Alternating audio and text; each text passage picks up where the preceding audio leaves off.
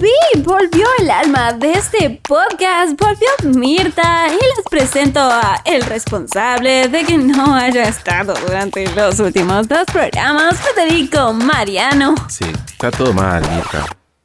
Discúlpame, pues está todo Primero- mal de un lado y del otro, No. Federico. Del otro lado. Primero, mal, la presentación, cómo vas a dejar en evidencia acá la gente. Hola, ¿qué tal a todos los que están escuchando? Hola a los chicos de producción. Eh, me parece como nada, estabas exponiendo un inconveniente interno que no sé. Si- Federico, pero aquí estuvieron de acuerdo tanto Coti como Luis y como Martín. Y además tú ¿Volvió has traído a mi hermana a este programa, lo cual me parece una falta de respeto, ¿sabes? Un poco. Pero- Yo te he dicho lo mucho que he tenido problemas con mi hermana y tú la trajiste aquí. ¿Sabes? La gente en realidad me pedía a mí nada más. Mira, acá es donde tu relación con los chicos de producción. Nos llevamos muy bien, Federico. sí. Bueno, yo te voy a contar algo. No me ¿Estás revoleen lista? cosas, eso No, es muy No, es un montón. Pero escúchame algo, ¿estás lista? Estoy preparada, ¿sí? ¿Estás lista para escuchar lo que te voy a decir? ¿Vos sabés quién le mandó el mail a, Su- Federico, a Susana para ten que te mucho reemplace? cuidado de lo que ¿Vos vas sabés a decir. quién fue? ¿Sabés quién fue? No fuiste ¿Quién tú, es? Federico. No, no, no, no, no. Yo no fui. ¿Quién fue, Federico? ¿Adivina? No me digas que fue Luis. Luis, ¿tú, ¿tú has mandado el mail, Luis? Luego tenemos que hablar, Luis. No, eso Luis no es- está bien. los huevos inflados. Luis ya... Luis volvió ahora, no sé, estuvo un tiempo Luis, fuera. eh. Es por todas las, las sesiones de terapia que hemos hecho juntos. Te pido disculpas. Está muy mal, Luis. ¿No sabes? Cuando come ensalada, Luis, no sabes el tamaño en el que corta los tomates. Es una persona un poco desviada, sí, pero Luis, yo te quiero, por favor. No, es tremendo No lo que hiciste con ese muchacho. Es tremendo lo que hiciste con ese muchacho. Esto es terrible. Es. Necesito procesarlo, Federico. De- hablemos de otra cosa mientras tanto, porque me Bueno. un poco sensible. Bueno, más allá de los inconvenientes que hemos tenido en el pasado y que se han solucionado porque digamos que recibiste tu pago. He recibido mi pago, Federico. Decíselo a la Eso gente. Es cierto. Bueno, perfecto, que ahora ya está. Entonces, nos gusta tenerte acá de vuelta. Lo malo es que, bueno, este es el anteúltimo programa, así que queda uno no, más. Federico, eso es muy triste. Es muy ¿Cómo que el anteúltimo? Es el, ul- el ante- es el último, a decir, pero es el anteúltimo, sí. Queda poquito. Ya Eso es muy triste, Federico. no te pongas igual mal de. Voy a extrañar el podcast, voy a extrañarlo un poco, voy a extrañarte a ti, aunque no, no quiera admitirlo, ¿sabes? Bueno, ya lo estás admitiendo igual. Sí, gracias, ya todo el mundo lo escuchó. Pero bueno, eh, ya queda poquito para el final, anteúltimo programa, eh, con toda la gente que, que colabora y demás. Gracias por escucharnos todavía, por estar ahí del otro lado, no sé si dónde estás, en una pileta, en el espacio, Una pileta. En el auto, Es hermoso, me lindo, gustaría sí, que me inviten. una pileta. Dejo ahí abierta la, la invitación, por favor. Llámeme Mirta Susana, 1566. Ah, discúlpame, Martín. No. Sé que no debía decir eso. No, Martín me ha hecho una seña, como que no Que no puedo, digas tu teléfono no al puedo aire. dar mi número al aire. Luego lo diré ¿Pero vos en lo otro dabas lugar. al aire en tu teléfono? Yo no tengo ningún inconveniente de dar mi teléfono. Yo lo Pero por no trabajo, me imagino. Sí, claro, Federico. Por trabajo, sí. Sí, está bien. Bueno, ¿querés empezar? ¿Querés presentar el... Es el anteúltimo programa, séptimo programa de, de este podcast. Me da un poco ya- de tristeza, Federico, pero Sí, ya sé, a mí también. Ya a mí también, pero bueno. ¿Querés hacer tus magias, tu magic, eso que también te sale que tanto extrañamos todos estos programas, te parece? Qué bonito que digas eso, Federico. A ver, dale. Damos comienzo al séptimo programa de la historieta rebelde.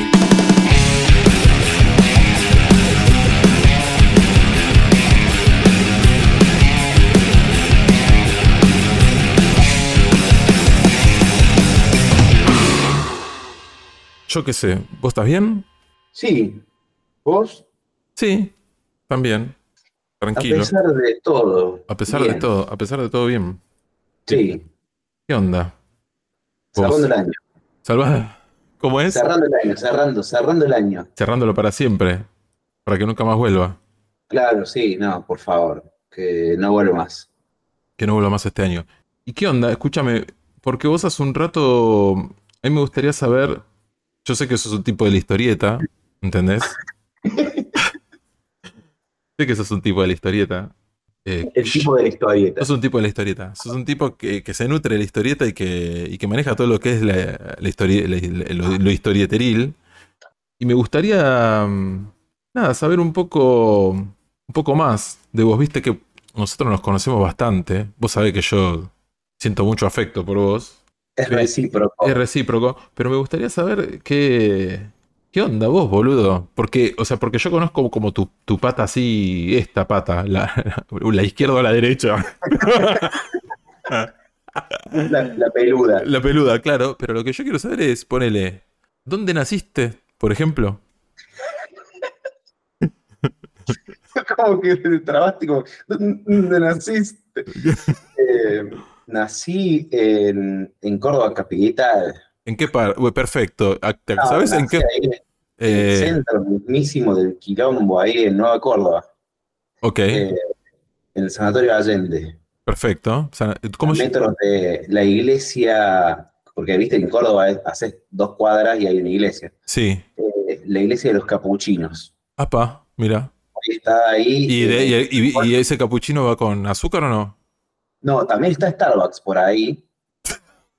¿De dónde Yo te, pará, yo te digo algo, yo, yo- yo te digo algo, no hace falta que me sigas en todas las estupideces, ¿entendés? O sea, bueno, igual seguime, haz lo que quieras.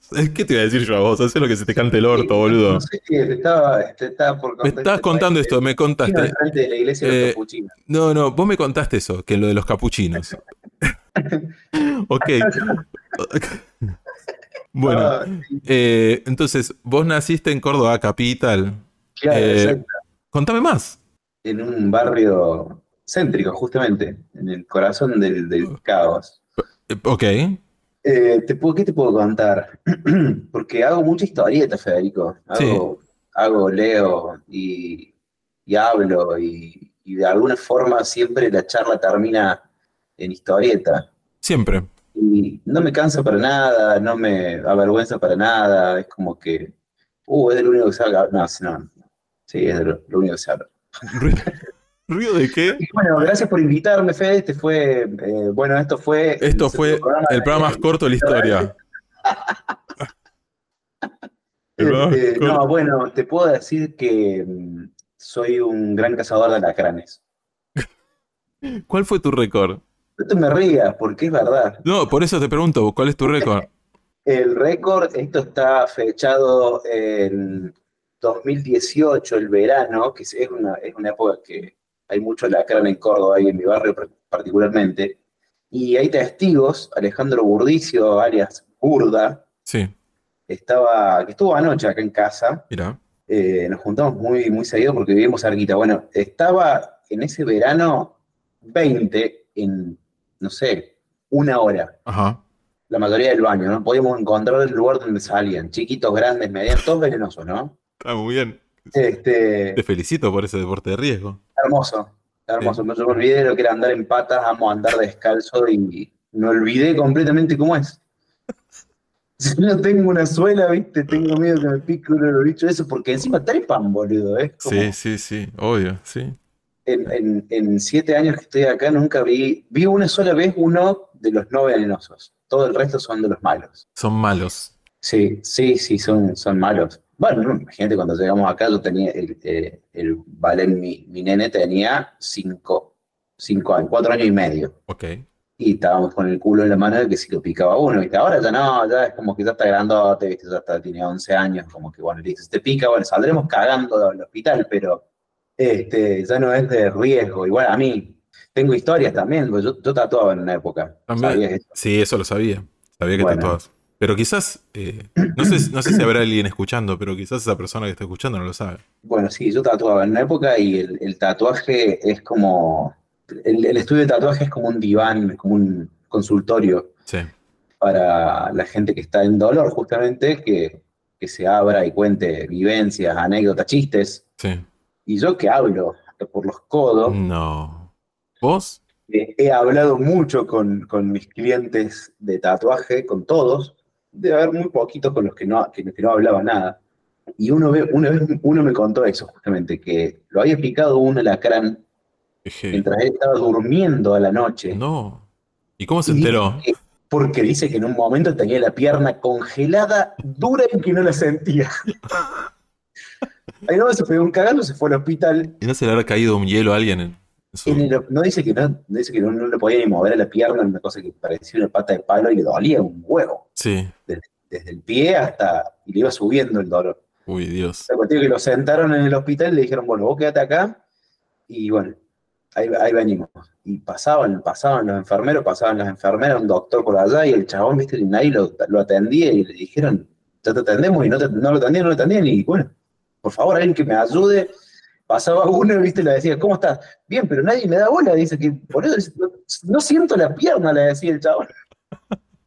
Bueno, sí, sí, le tomaban la fiebre. Ay, que en un momento dice que empezó a sentir como la pierna se le deshinchaba y se le relajaba un poco. Y ahí cuando pasa uno le dice, che, loco, ya me- me- se me está desinflamando, lo siento. Bueno, listo, te puedes ir a tu casa, le dice. Pero no me va a dar ni una inyección, una pichicata de algo. Dios. No, no, le dice, si estábamos, estábamos controlando, te estábamos viendo todo el Segu- tiempo. seguro, seguro. te desmayaba, dice. Claro. Pero te desmayaba, estábamos viendo. Pero pará, pará. Vos, tu, tu récord cuánto fue entonces? ¿Cuánto fue tu récord? 20 en, un- en una hora, en, una hora y media. Es un un montón. ratito. Y no moriste. Es muchísimo. ¿Cómo? Y no moriste. No, hasta ahora no me picó ninguno. Cosa que ya estoy considerando como una especie de falta de respeto en esta guerra que estoy librando hace siete años. Totalmente. Eh, no haber recibido una picadura es como, me da hasta vergüenza contarlo ahí, acá en tu programa tan prestigioso que ya está por, por este número tan lindo, ¿no? Este número, El 7. ¿qué número de programa? ¿Qué número de programa es este? El El 7. 7. Número divino. El anteúltimo. Anteúltimo programa. La historieta Divino, rebelde. programa. divino Sí. programa. Que, eh, la gente me dice que le gusta mucho lo que hiciste, lo que eh, con las viudas de Cortés. Sí. Eh, así que nada, eh, esto es como algo diferente. Me parece. sie- Siempre quise hablar con vos de cosas sí. y que la Bueno. gente escuche y, y que se fume, que la gente se fume la charla. Claro, el divague.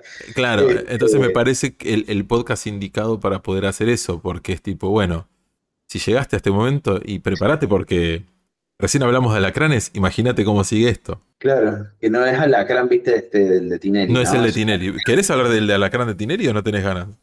Vamos a Vos de- tenés- yo sé que vos manejás data muy fina, Sí, no, pero... pero no da para, para No. acá ponerle No. pausa a la grabación. Ah, bueno. Y ahí seguimos. No, no da, no da, no da. Bueno, entonces, vos naciste en, en Córdoba. Eh, ya contaste ahí. Contá, contame un toque el entorno. El entorno ahí familiar, si querés. ¿Mío de cuando nací o actual? No, el de ese momento, tu familia. Eh, mi papá y mi mamá, mi viejo eh, desocupado de la vida, muy joven, muy joven. Sí. Mi vieja cinco años mayor, yo soy el más grande, soy, somos dos hermanos. Y nada, eso, muy, muy pobre, porque mi vieja ama de casa, mi viejo, el laburo que encontraba, el laburo que tomaba, a la vez que estaba estudiando, se recibió de abogado cuando yo tenía 10 años más o menos. Le tiré huevos en su recibida y harina, Uy, muy y bueno. témpera. Y témpera. Sí, y ahí el loco como que empezó a levantar. Mi hermano nació, yo, mi hermano, yo le llevo año y medio largo, o sea, no, no llegamos a los dos años, somos muy amigos, llevamos muy bien siempre de toda la vida porque siempre vivimos en, en cajitas de zapatos y siempre, viste, estábamos ahí a la par, siempre jugando, siempre mandándonos cagadas juntos, siempre jugando. Bueno, eso, al día de hoy que nos llevamos muy bien con mi hermano, la verdad que somos muy compañeros. Y eso, eh, cómics, videojuegos, dibujitos, lo que podíamos agarrar que no teníamos tanto acceso porque éramos tan pobres, Sí. como que lo, lo- lo consumíamos, o sea, música, cuando empezó con el tema de la música, mi hermano es músico, consumíamos hasta gastarlo, hasta estudiarlo y nada, sacarle todo el jugo. Vos, eh, dibujante. Para el que no sabe, eh, estamos hablando con Nicolás Brondo. Estoy an- hablando con Nicolás Brondo. Que no sé si lo dije eh, Eh, todo este rato. ¿Vos sos, querés presentarte vos? hola, ¿cómo les va? Mi nombre es Nicolás Brondo y yo soy un enfrentador de alacranes. Ahí está, perfecto. Pero también, aparte de hacer eso y hacerlo muy bien, dibuja. Y también sos guionista. Las dos cosas. Sí, Artista integral. sí, Sí. Eh, Colorista. colorista también. Todo- mo- y, y- y cazador de alacranes. en Puedo tiempo- hacer rotulado, pero me sale muy mal. Eso es cuando le pasé eh, Cayetano Tomás Coyolar, que le mando un gran, enorme beso, el libro que hicimos con Luciano Saracino en los guiones, que habla del petiso orejudo. Hermoso libro. Hermoso, no sé si la historia es hermosa, realmente no lo es. Sí, es, muy, es muy raro cuando se opina, ¿no? ¿Viste? Sí. Me, pa- me pasa siempre, o sea, eso que te dicen, che, qué lindo libro. Bueno, Sí. no tan lindo. Porque, Ponele que no, claro. Pero sí, sí, se entiende, se entiende. No, yo eh, había rotulado las primeras 40 páginas, que fueron las que salieron originalmente en Fierro, y para cuando empezamos a hablar del libro, le paso a Tomás los archivos y le paso las páginas sin rotular y las páginas rotuladas por mí, que salieron en Fierro. Y eso, eh, Tomás me dice, no, no, pero tranqui que pasame el guion de Lucho que usaste y, y yo, yo lo rotulo. Y bueno, le digo, bueno, perfecto, genial. Pero que está muy mal, le digo. Y me dice, no, no. Deja, deja. deja que lo hago yo. Deja que lo haga máquina. Y vos sabés que es como, pero vos sabés que es como que me hubiese sacado un peso de encima del chabón, porque aparte es un editor muy grosso. Sí. O sea, solamente ver el, el- el rescate que hizo en Elvis Man, re-rotulando la- el rotulado manual que había hecho Juan, ese sí estaba hecho a mano. Sí. Eh, pero bueno, el mío se ve que era muy feo y su sinceridad brutal me, me sacó un peso de encima, porque posta que no me sale bien. El silencio.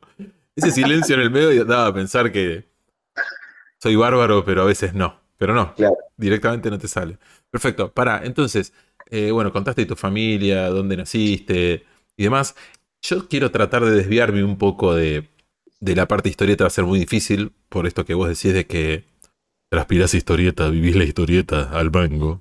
Entonces, voy a tratar, voy a tratar de esquivarlo un poco. No creo que pueda, pero me imagino que en algún momento cuando eras chico, eh, empezaste a dibujar por algún motivo en particular, pero ¿hay algo que recuerdes de tu infancia que digas que en ese momento te haya llamado la atención y que ahora decís, uy, mirá si hubiera seguido por ese lado? ¿Para dónde, dónde estaría ahora? No sé, maestro pastelero, ¿viste? Te gustó en un momento y, te ves ahora, no sé, hubieras estado con Blanca, con, no sé, con, con Narda Lépez, ¿entendés? O sea, Narda Lépez y Nico Brondo en un programa de cocina y, y Chica Alien en No. vez de una historieta es un plato, ¿entendés? Porque es, un, es una Un papa, con una papa con una máscara verde. Unos zapallitos, Unos zap- chica alien, unos zapallitos con ají puta parió. Claro, ¿entendés? El séptimo círculo es una polenta puesta en un plato. ¿Entendés? Claro, claro, pero- Todo eso. Entonces, nada, que, que, bueno, quizás me desvío un poco, pero ¿te acordás algo que hayas, que hayas agarrado que en ese momento te haya llamado la atención antes que el dibujo o ahí medio en simultáneo? No, no, la verdad que no. El cine, ponele, cuando me puse a estudiar cine, pero eh, ya estaba grande, boludo. Grandote, viejo. Grandote y boludo. ¿Cuál- ¿Qué edad tenías? Sí, sí, no, eso siempre, pero ya estaba consciente de ser un boludo consciente.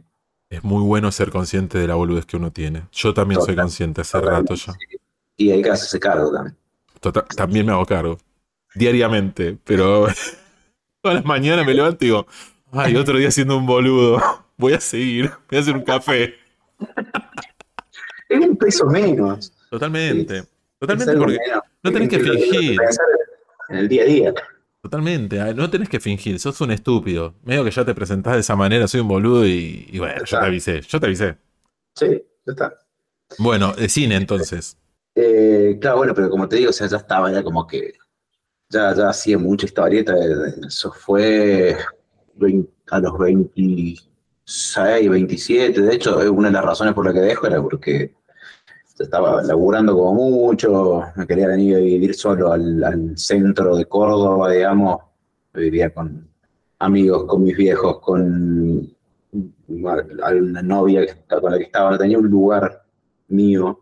Y eso es, es- es- los, los paros, eh, el- los grupos de trabajo con, con gente más joven que por ahí no, no, no no compartís nada. Sí. Al principio teníamos un grupo muy lindo que se fue como desarmando porque cada uno, digamos, también, algunos iban dejando, otros eh, se, se- se eh, perdían correlatividades, entonces no nos podíamos juntar. Teníamos, teníamos un equipo bastante aceitadito, que siempre hacíamos lo mismo, había uno que escribía, otro que dirigía, por ahí nos íbamos alternando con el que escribía, con mi gran amigo Abel Esberna, que también supo escribir un, un guion de historieta publicado en una antología que hicimos con Tanto de Mudo, y me gustaba, me gustaba mucho.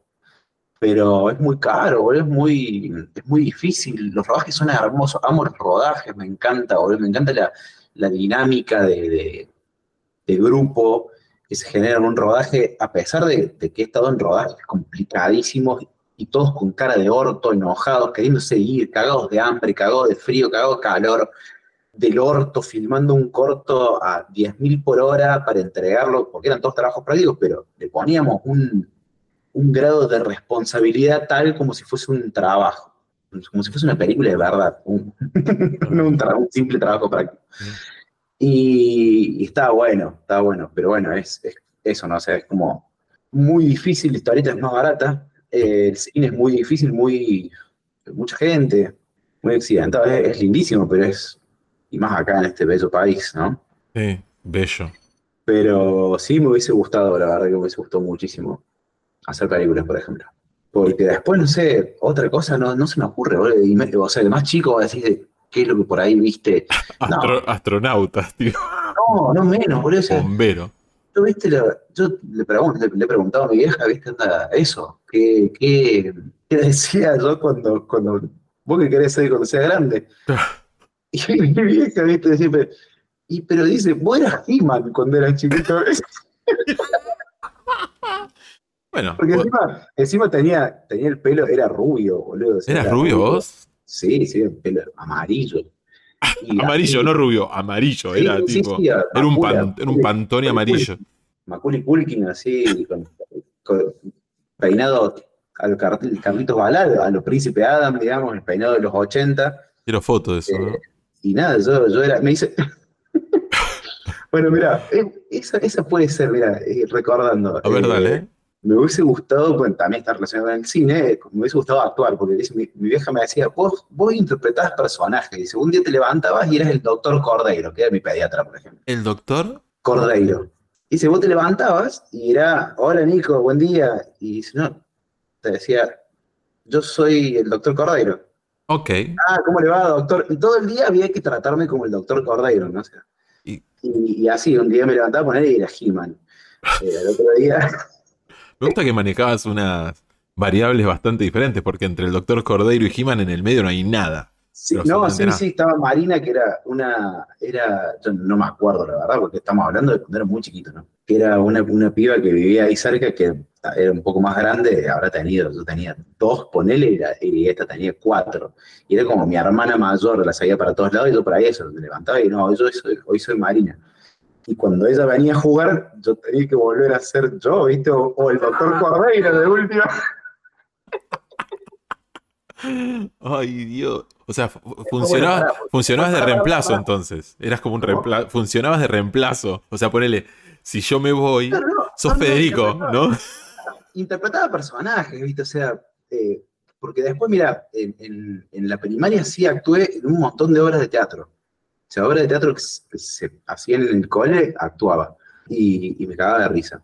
Y ya después, eh, ponerle de más grande, hice con un amigo de mi viejo, que es eh, profesor de teatro, que es un loco hermoso, esos, esos locos de la vida, ¿viste? Sí. Eh, que están que están locos, ¿viste? Que te hablas dos segundos y los ojos se le abren tanto que, que vos decís, ah, estás loco, pero mal. Sí. Y hablan con las manos y con la voz y hablan así. El tipo se llama Joti, ¿Cómo? TH. Joti, Sí. o sea, se escribe con TH. No, no, no, no, no, Joti no, es Carfi, el, el apellido es Carfi. ¿Sí? No, C-A-R-T-H-Y. Scarty. Carti, sin la S, no, Carti. Carti. Joti Carti. No, no es Joti, es, Jar, es Carti, es Joti, es No tengo la más puta idea de lo que estás diciendo, pero yo te voy a No, no, seguir no, escuchando. El chabón ese era profesor de teatro y yo me metí a hacer teatro absurdo con él. Claro. Y era un delirio. Y era hermoso porque podíamos hacer ya estaba grande, te estoy diciendo, estoy hablando de los, no sé, creo que el segundo año de facultad, ponele. Eh, Eh, pero todavía tenés unos cartuchos ahí para la pelotudez. No tengo ganas. No, digo, en ese momento, segundo año, Ah, ah, sí, sí, sí. tenías sí. como unos Era- cartuchos era todavía. Sí, o sea, Perdón, no, eso, ponerle. En la primaria actuaba en, en obras de teatro y en la secundaria ya no, ponele. De hecho, teníamos una materia, no, no, no, no, en la secundaria no teníamos materia de teatro. Tuvimos un año, yo en, en la secundaria me mudé a un pueblito eh, de acá que está muy cerca de la capital. Y teníamos, por ejemplo, teníamos folclore nosotros como materia. muy bueno. No. Eh, No, No, no, la verdad que no. Y no, porque encima era en contraturno, ¿no? Horrible. y tener un Eh, profe, ¿cómo era el, qué onda el profesor que les No, la enseñaba? profesora era, Ah, profesora era. era tremendamente déspota. Eh, no me acuerdo ni el nombre, mira. Iba a tirar un No. montón de, de generalidades eh, y estereotipos de, del folclore que, que no están bien. Lo estuve, lo- Eh, casi lo hago recién, pero no lo voy a hacer. Pero nosotros, o sea, estu- estudiábamos porque el- este pueblo, en ese momento era pueblo, hoy ya es ciudad porque se amplió, amplió muchísimo, digamos, su, su población. Se llama Saldán, que es donde se hacía la Priti y Uy, uy, la. Priti. Pará, pará, perdón, perdón que te interrumpa. Eh, la Priti queda Sí. muy bien con un producto que es más barato que el Fernet, que se llama Puntemés. No sé si lo conoces. No, no lo conozco. Bueno, cuando viaje, yo viajo mucho a Córdoba todos los años. Va, viajo mucho. Trato de viajar una vez al año. sí, sí, Porque tiene- bueno, vos lo sabés, pero no voy a contar la historia por qué, porque es largo, no, no, no, no, no es no da el caso. Pero me acuerdo que una vez viajamos con unos amigos y hicimos la prueba de Priti con Puntemés y mucho hielo. Y los invito. Primero los invito a conseguir una Priti ahora en Capital Federal, que es algo que casi no pasa. Segundo, antes sí pasaba, ahora ya no pasa. Pero, pero después lo otro que pueden hacer es, si consiguen, compren el Puntemés y hacen, es como, como un Fernet, pero más, eh, más económico. Porque Mirá. el Puntemés es más barato y porque la Priti no existe, así que prácticamente no haces. Acá en Capital te lo puedes hacer. Qué locura. No, nunca lo escuché el Puntemés. Búscalo. Eh, no, la Priti, viste que es esta gaseosa, viste, tipo la de Futurama, esa que sale del culo del caracol. Sí. Ay, me re gusta. Me re gusta la es, es riquísima, boludo, es riquísima, sobre, sobre todo con vino. No sabía esa. Sí, el priteado. Tiene un color fluorescente la Priti. Claro, Apa- es- Apaga la luz y brilla. Slorm se llama el- el- el- la gaseosa esa del Futurama, que es espesa. Sí, Es, sí. pues se nota que es espesa, es muy dulce, tiene burbujas y es flúor, porque viste, voy a decir, la Priti es verde, pero la, la Priti es amarilla. Es también, amarilla, es amarilla. Y si es light, tiene un color amarillo más muerto. Un verdoso alienígena radioactivo, ¿viste? Es el, el- mutágeno de las tortugas ninja, boludo. Como si no tuviéramos suficiente con una gaseosa que es toda de color negro, ¿no? Claro, y que te, y que te limpia las baterías, Claro. te afloja los. Bueno, Los eh, burletes de hablo ya. Claro, nos fuimos a la rechota. No, ¿por qué? Porque es la idea. Es la idea, Nico. Bueno, en Saldán estaba la fábrica de la Priti, Sí. que entonces hacía la Priti y el jugo, Saldán, que es el agua, digamos, mineral. Ya hoy no. Ya cuando yo me fui a vivir allá no se hacía más. ahí. Eh, la fábrica está, estaba, ahora ya no está tampoco. Y era eh, el pueblo, en el pueblo se organizaba un festival de folclore que fue muy famoso durante muchos años, que fue muy convocante, venía contingentes de, de todo el país, era como una especie de, de, de cosquín de la B. O de Jesús María, no, de Jesús María no, porque ahí hay, hay doma y folclore, este, este era el cosquín de la B. Ok. Era mucha gente. Y, y, co- y como trabajo práctico del año final del sexto año del colegio, había que organizar el festival junto con la Municipalidad de Saldán. No. Entonces, sí, No. había que recibir gente, y había que hacerles de guía, y había que, nada, eso, organizar charlas y, y- y documentos y, y folletos y todo, todo, todo había que organizar todo, o sea, había que formar parte de la organización. Entonces, estaba bastante bueno, digamos, como trabajo práctico. Digo, estaba bueno, pero bueno, eh, nosotros en el curso éramos eh, 52, Sí. éramos muchos, era, era un, un IPEM, y siete éramos varones nomás, entonces teníamos que bailar varias veces, porque cuando terminaba de pasar el séptimo, viste, la próxima chica que venía tenía alguien que bailar y volvía el primero y así. Entonces, por clase de folclore, cada uno bailaba como cuatro veces más o menos. Entonces, eso yo lo cuento como una especie de actuación también, porque vos sabés lo que es bailar como cuatro veces, boludo. Un gato o una chacarera.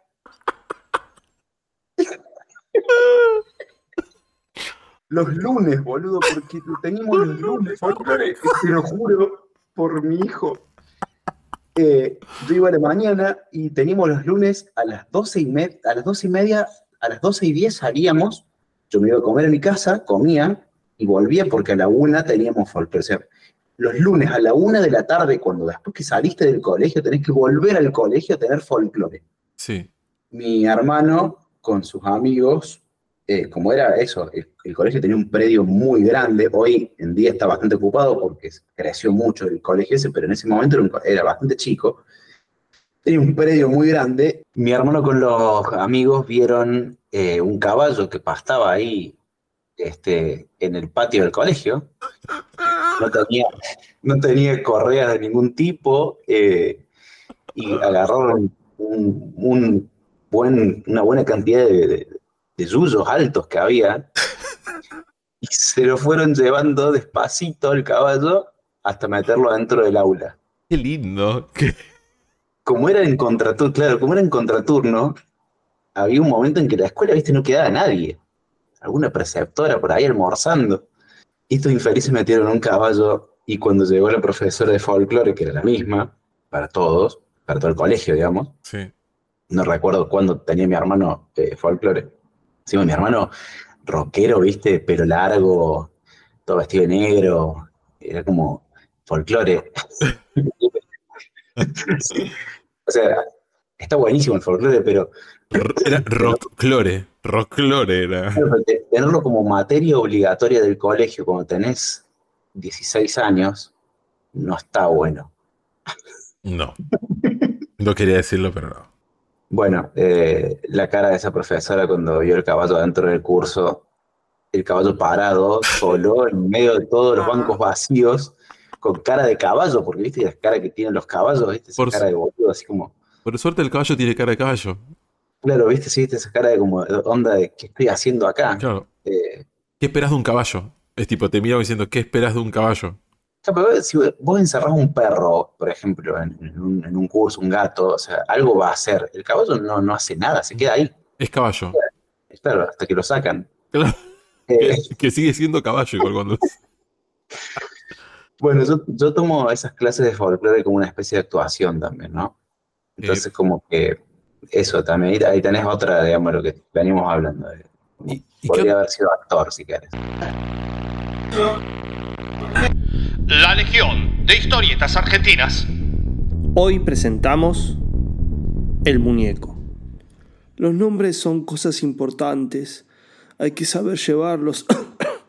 hay nombres en mi familia que existen antes de que el gran invisible nos muestre el camino que tenemos en esta vida y en la próxima a través de las entrañas de la cabra. Nombres que deben venir del corazón mismo del gran invisible, sin dudas. Al menos en eso creo. Pero ¿cómo no creer cuando llega el frío y la noche se hace tan eterna como el reino del gran invisible y todos lloramos y pedimos piedad o un símbolo al rabadán de cada pueblo? Creer no es una cosa de opción. Creer es un trabajo paciente. Es parte de nuestra vida en algún punto. Los nombres son cosas importantes. Uno cree en los nombres.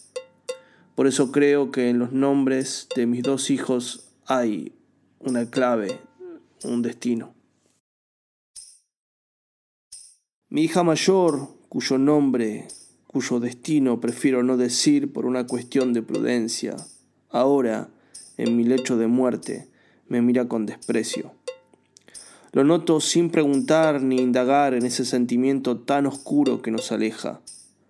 Me hace responsable de que mi hijo menor ahora esté siendo cuidado por un rabadán, que ahora su destino sea el de convertirse en el purificador de este mismo pueblo, cuando el rabadán camine por la noche para encontrarse con el gran invisible, siguiendo el camino de las tripas de la cabra. Mi hija me juzga. Sabe que su hermano ahora no tiene ojos porque el rabadán los quemó con aceite para que pueda comulgar con la visión que escapa a toda otra visión y que solo a ellos le pertenece. A ellos y a las sabias, claro, pero el rabadán permanece allí donde las sabias son purificadas. ¿Qué podemos conocer de la visión de estas mujeres que han visto algo que de tan precioso solo les queda a ellas el fuego, el borramiento, por no ser ya parte de este mismo mundo, por haber visto más allá de lo que la mirada misma permitía? No quiero ser redundante, pero solo el Rabadán ve y sobrevive. Creo que de los dos caminos posibles, el del Rabadán es el más afortunado. Luego de entregar a mi hijo, un antiguo me visitó. Me tocó, mejor dicho. Ya nadie cree en los antiguos. Criaturas del bosque similares en sus cuernos a la cabra, pero pertenecientes a otro mundo, a otro modo del mundo. no me había dado cuenta, pero entre la nieve, sin quererlo, toqué a uno de esos extraños muñecos que ciertas sabias dejan por allí esos que no deben tocarse a riesgo de que uno quiera ser la próxima víctima de un antiguo. ¿Quién sino una sabia podría dejar estas trampas en el bosque? El antiguo. El antiguo me tocó. Nadie que haya sido tocado por un antiguo sobrevive. Le conté eso a mi hija cuando regresé del bosque congelado, sabiendo que mis días estaban contados. Le di indicaciones para que no vuelva por su hermano, que él estaba encomendado a ser un rabadán, que su vida ahora era distinta a la nuestra. Ella asintió, claro. ¿Qué otra cosa podía ser? Ella me dijo que todo iba a estar bien, que seguiría cumpliendo aquellas indicaciones que yo le diese aún después de muerto. Hace tres días, cuando volví tocado por un antiguo del bosque, esa respuesta me consoló pero ahora no sé. Ahora no sé lo que será de mi hija, de su hermano. Soñé con un niño que era también una niña y nos salvaba a todos. Soñé con el hermano del niño niña que era también una cabra y también el gran invisible. El antiguo al tocarme me habrá dado la visión. Muy pronto tendré plena conciencia de su complejo regalo. Mientras tanto, Miro a mi hija de lejos, sospechosamente. Nunca me había percatado, pero ella, ella, desde que mi hijo fue entregado, parece encomendada a hacer una sola cosa todo el día, toda la noche. Ella, ella hace esos mismos muñecos, esos muñecos que los antiguos protegen y que tocados llevan a ser víctima al pobre inocente que lo haga de los antiguos. Mi hija, mi propia hija, día y noche, sabiamente hace esos muñecos.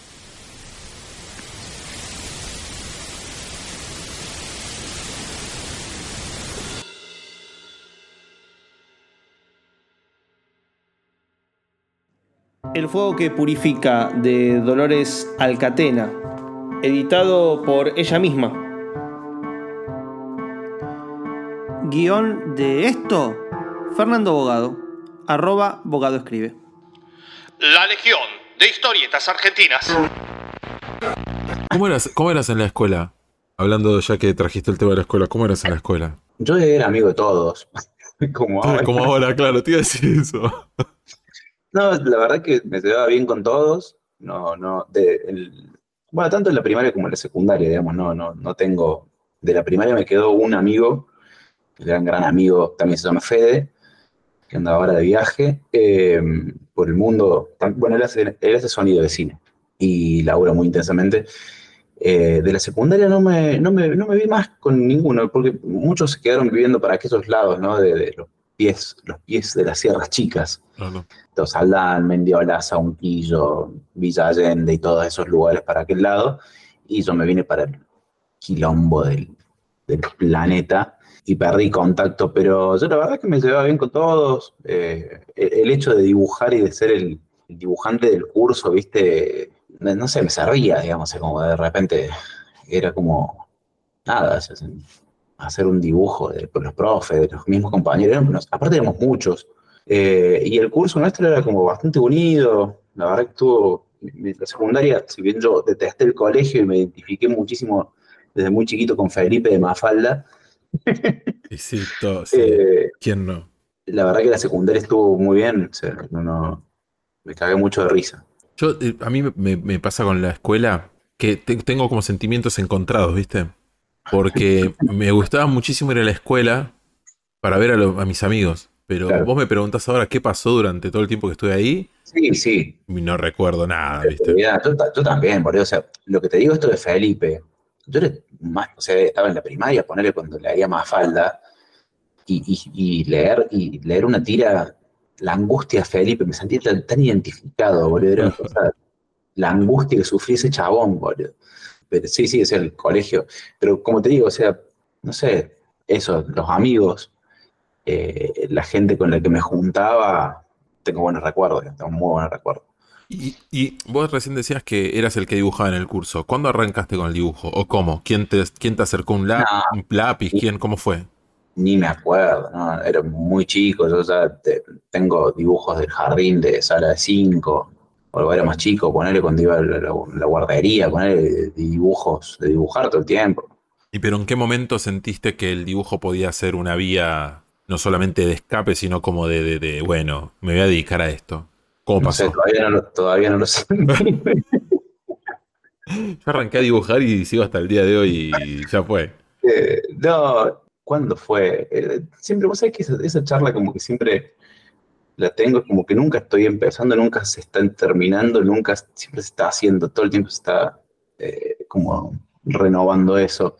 Sí, lo, eso, ponerle, no sé, mi viejo le gustaban siempre mucho los cómics, mi vieja también, eh, si bien ama de casa, ella podría haber sido profesora de, plástica, ponerle maestra de plástico, profesora de bellas artes si se metía a estudiar en la universidad porque es, es muy práctica para ese tipo de cosas, ¿viste? Pinta, restaura muebles y objetos, y ahora está haciendo muñecos, ponele, y dibuja, y siempre eso, o dibujaba un He-Man o un León y yo lo copiaba, eh, me- como que me alimentaban todas esas cosas, digamos, lo que es referido al dibujo, los cómics siempre están dando vuelta, eh, mucho eso de Disney cuando sos muy chiquito, después el Superman de Disney y cosas así, digamos que, que eso, o sea, de repente era donde yo ponía el foco. Así que no, no puedo poner un momento, porque desde que recuerdo que dibujo, boludo, todo el día dibujando y siempre estoy dibujando y nada, todo el tiempo, todo el tiempo dibujando. Diego Párez, el autor de cómics, consagradísimo, siempre decía, yo pienso con, con el lápiz en la mano, decía, a mí me encantaba esa frase. Y, y es así, estoy- estoy- por, eso te digo, es difícil hablar de cualquier cosa, porque siempre termino hablando de historieto, de dibujo, pero es lo que hago todo el día. Bueno, pará, nos enteramos que, casás a la, que casaste alacranes, nos enteramos que tu hermano metió un caballo adentro de un aula. Pará, hasta ahora yo no sé en cuántos lugares se, se ha contado eso, pero Ah, bueno, sí, bueno, vi- vivir, bueno, Sí. por eso. Bueno, por, por ejemplo, por, por ejemplo, pará, vamos. Dijiste que, te- que la escuela, la secundaria y demás, ¿no? Voy a anclar eh, la char, esto que te voy a preguntar con algo que me pasó una vez que te vi en una crack, en una fiesta de la crack. Que yo me di vuelta y te vi, pero. Y, y creo que vi un fantasma. Vos no, no eras vos, eras, era como un fantasma de vos. Un zombie. era. Un zombie, era un- eras un zombie. Eras un zombie. Me miraste, yo te miré y te dije, Nico, y vos solamente me miraste. Y te quedaste petrificado ahí con bien zombie. Sí, bueno, ¿sabés qué me pasó? Eh, en un momento voy al baño. Esto fue en la fiesta de la crack del año pasado. Está haciendo referencia a Federico Marino indirectamente, como tratando de picarme, estaba en un estado deplorable. Salgo del baño y se me acerca una, una, una chica y me dice, ¡Eh! ¿Cómo andás? Pero así toda resacada. Y yo me quedé petrificado, boludo, y la miro y le digo, ¡Eh! La abrazo y le digo, eh, no sé quién sos, le digo, muy ebrio, le digo. Y se me queda mirando así, y te juro que duró 300 millones de años el momento. La cara de la cara de loca así mirándome y me dice, soy la Carla, pelotudo, me dice. Y era la Carlita, Carla Sofía, altísima autora, dibujante, ilustradora. estás bien en ese momento. Miro bien. para el costado y estaba Germán Peralta y Nico Di Mattía en un estado también bastante como Carla. O sea, la onda es. Si, si me te- miraban con una cara como diciendo, chabón, Qué mal que está. mal. Claro, Y me, yo, los, y yo los miraba como diciendo, ¿y ustedes quiénes son, me gusta, me gusta que te quemé y vos te llevaste a todos puestos también. Si me queman a mí, me los voy a llevar a todos. Es que sí, sí, totalmente. Pero bueno, ahí, pero- la abrazo, a- ahí abrazo a la Carla y le digo, "Per- per- perdón, le digo, perdón, le decía. Y ahí sa- saltando, porque era, estaba lleno de gente, no sé qué hora era. No, no sé, no, era retarde, era muy tarde.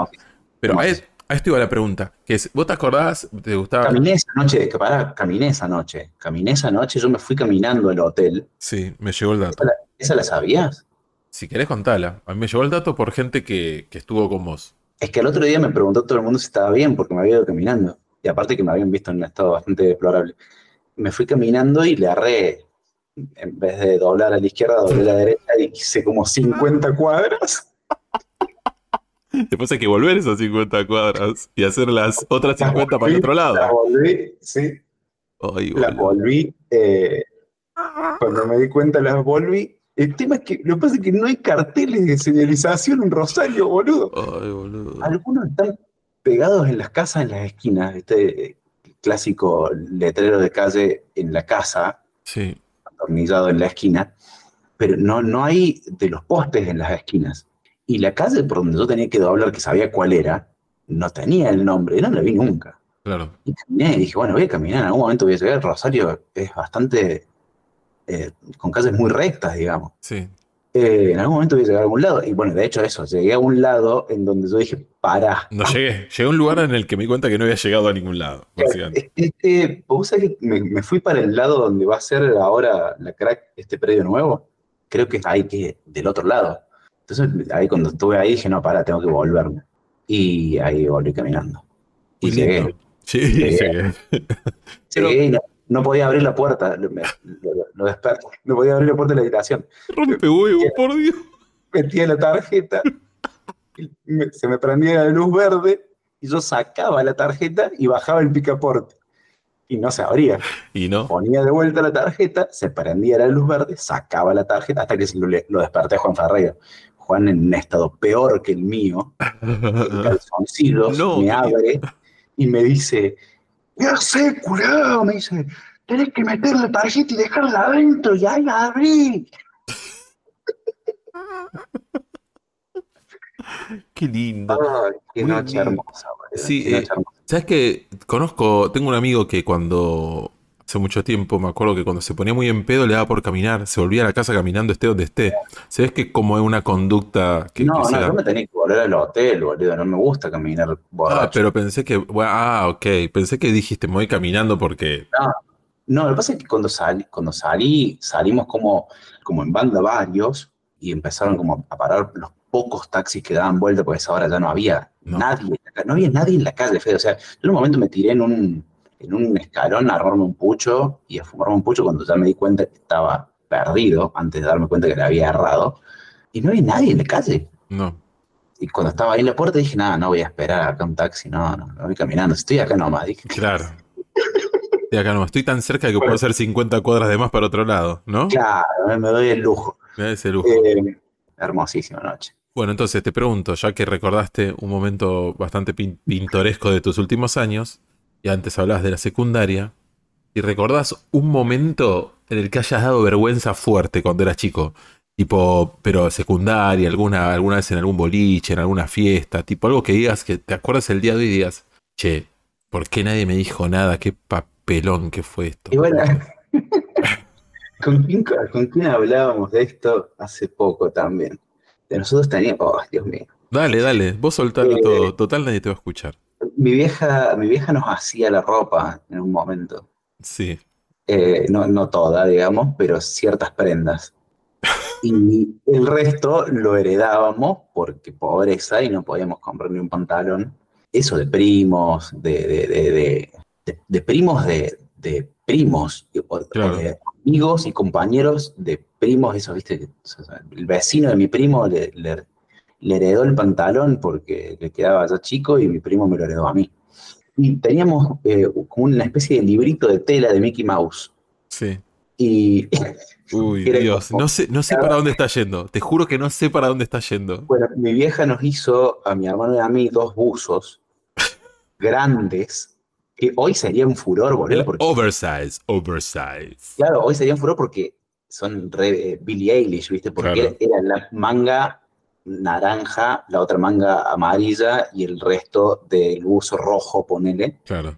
con las páginas de este librito de Mickey Mouse cosidas en el buzo, en el frente y en las mangas. Era como una especie de eh, me estoy riendo de la desgracia ajena. bien. merchandising oficial de Mickey Mouse.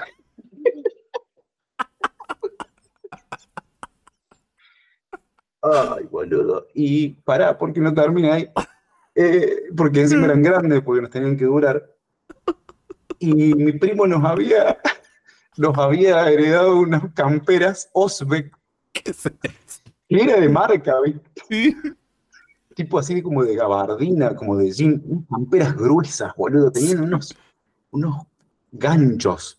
No tenía botones, tenía ganchos. Eran alpinistas, eran camperas pesadas. Sí. Mi primo medía como dos metros de ancho y de alto. Ay, Dios. Y yo me fui vestido así a, un, a una americana. Con lo, para- con lo de Mickey. Con uso de Mickey. Con la campera esa, boludo, que parecía el Eternauta, ponele. Y y encima era, bueno, me tengo que sacar la campera y abajo tengo el buzo de Mickey. El, el uso de Mickey no licenciado.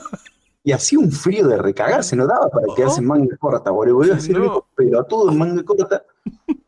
Este, y andás a ver el estado en el que estaba esa remera, ¿viste? No, no recuerdo qué remera tenía puesta, pero bueno. Eh, me acuerdo que estuve mm, eh, toda la fiesta con la campera puesta.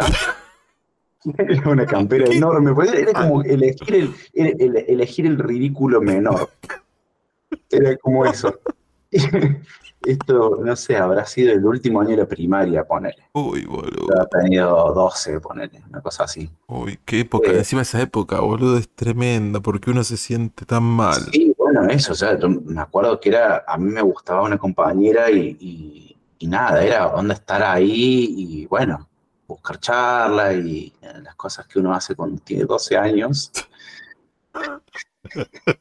Para, para. No son sufrir por No. si te sacas una campera porque el buzo de abajo Era está decorado con Mickey, boludo, porque con un, con un libro. eh, era, imagínate un libro, ponerse una- un libro a 5, ponele. Sí, un- un- grande, ¿entendés? Porque, bueno, Claro. grande. Sí, sí, sí.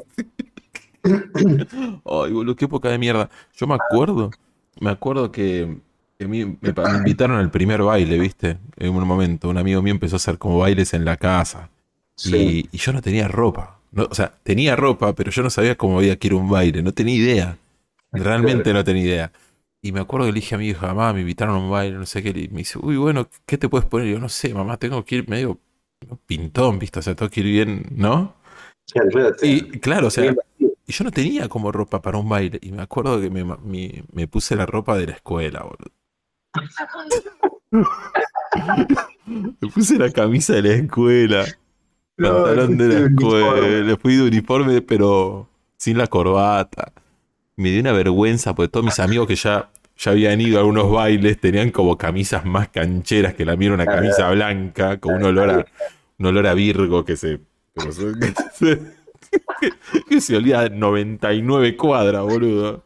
Ay, Y me boludo. acuerdo que ese día dije, ay Dios, tengo un montón de situaciones así, viste, de... ah.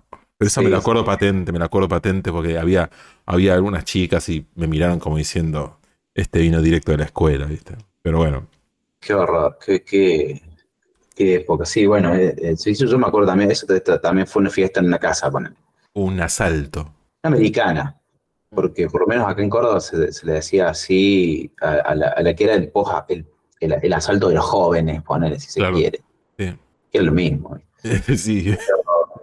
Sí, eh, me acuerdo que era en un barrio lejos, ¿viste? Y muy paquete, no me acuerdo la casa de quién era, muy, muy, de gente con plata, una casa muy linda, grande. Este, pero bueno, también, no sé, no, no me traumaban esas cosas, digamos, no era como que voy a decir, uh, me generó un trauma. me- me- no sé, veo las fotos ahí y me cago de risa, boludo. Uy, yo quiero ver esas fotos. Me manda, me, me manda, le saco una foto, ¿viste? Me manda por WhatsApp una foto de, de la foto que está copiada, revelada, ¿viste? Sí, sí, sí. Y me, manda la foto y me pone el buzo. Solamente eso. El buzo. Porque encima, encima, como no nos llevamos mucho, no tenemos mucha diferencia de edad con mi hermana, tenemos eso, los dos, un buzo igual, éramos, gemelos, boludo, o sea.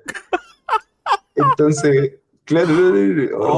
Ay, los, los gemelos Mickey, boludo. Encima era como Mickey haciendo cosas, o sea, Mickey juega la pelota, y tenía el texto, Mickey juega la pelota con Pluto. Por si no te diste cuenta. Un dibujo horrible, los dibujos, boludo. No eran unos dibujos copados de Disney. Ay, boludo. ¿Quién habrá hecho eso? Es muy buena la anécdota, es muy buena, boludo. Si encuentro una foto, la voy a, la voy le voy a sacar una foto y la voy a subir a mi historia. Por favor, por favor. Ay, Dios, bueno, pará. Bueno, El cajón, el cajón donde están los álbumes de fotos está roto. Y si lo saco, tengo que hacer un maneje para meterlo de vuelta. Y hace mucho que no abro ese cajón. No. El otro día con un amigo queríamos ponernos a ver unas fotos viejas también del secundario y, los- y lo abrí. Y, y nada, no, tuve tres horas para ponerlo vuelta. yo tengo las fotos mías eh, guardadas en una bolsa. Y tengo fotos viejas, un poco de todo. Pero también eh, siempre están en algún lugar incómodo. Escúchame, bueno, tenés familia vos ahora. O sea, armaste una familia. Sí, Armaste una familia. Está compuesta por. Luciana, mi esposa, y Valentín, mi hijo. Perfecto. Y si se puede contar, ¿cómo conoces a Luciana? Eh, Luciana laburaba en una casa de, co- de copiado, de impresión, de, de fotocopias y de, de impresiones láser y de dise- diseño gráfico, porque tenían como una especie de...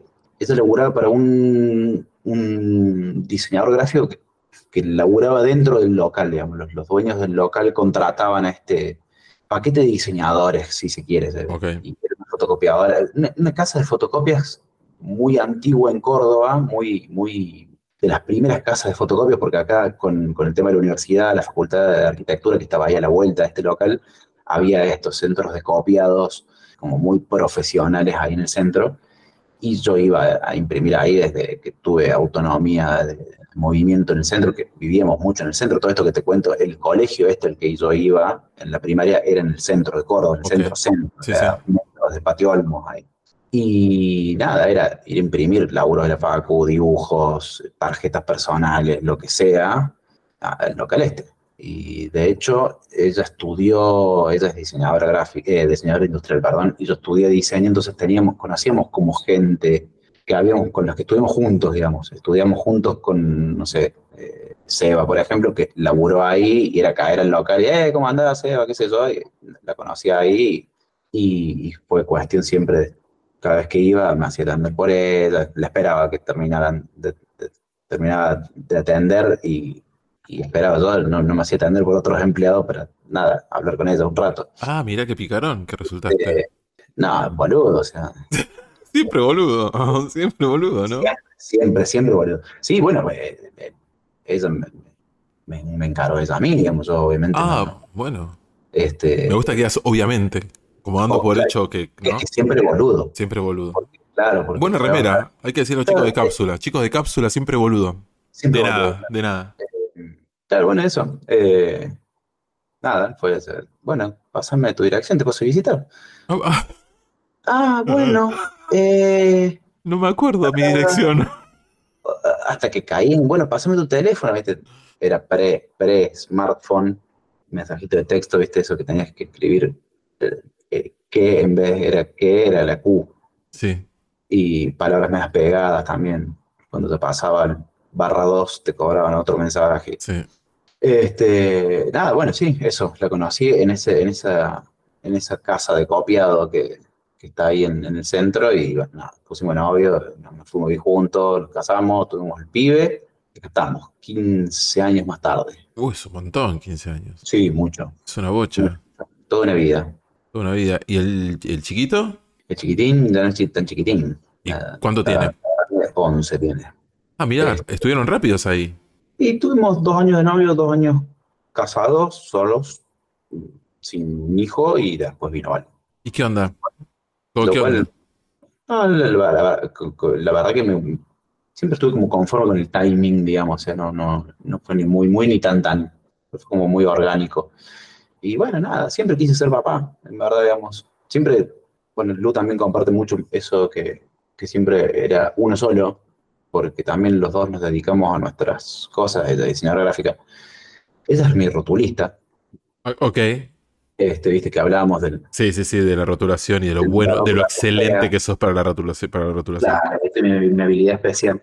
Y tenemos nuestras cosas y siempre, digamos, siempre, siempre quisimos uno solo y, y si bien nos llevamos muy bien con los pibes y nos siguen mucho a ambos, sobrinos, somos un imán de sobrinos y sobrinas y sobrines también, pero siempre fue el objetivo de eso, ¿no? uno solo, para poder también, no sé, por ahí vivir esa experiencia, ese día a día y estar como atento a todo a la vez.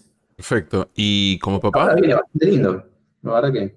¿Y vos como papá? ¿Qué onda? ¿Qué, cómo, ¿Cómo sentís que...? Eso, eso, como te digo, o sea, lo, lo vengo como disfrutando. O sea, no- no, siem- siempre lo sentí muy orgánico. no- nunca me traumó absolutamente nada, salvo, viste, nada, esa- ese, miedo que uno tiene eh, de, de- de padre, digamos, que, que le pase algo. Eh, pero no, nunca me conflictuó, digamos, la paternidad. Yo siempre me salió como So- muy, eso, orgánica. ¿Sos eh, cuidadoso en exceso? Depende. ¿Con tu hijo? Se tiene que curtir que se curta. Si no, no, viste. Que, Si no, no, claro. hay que ser cuidadoso, hay que ser cuidadoso. No, Biden también es un, es un pibe que es, es un, también es un divino, ¿viste? Desde bebé que es, el loco es, es muy compañero, es muy cariñoso, es muy tranqui. La verdad que eso también hace a, a que sea también, como te digo, llevadero, orgánico. La verdad que por eso también disfruto un montón.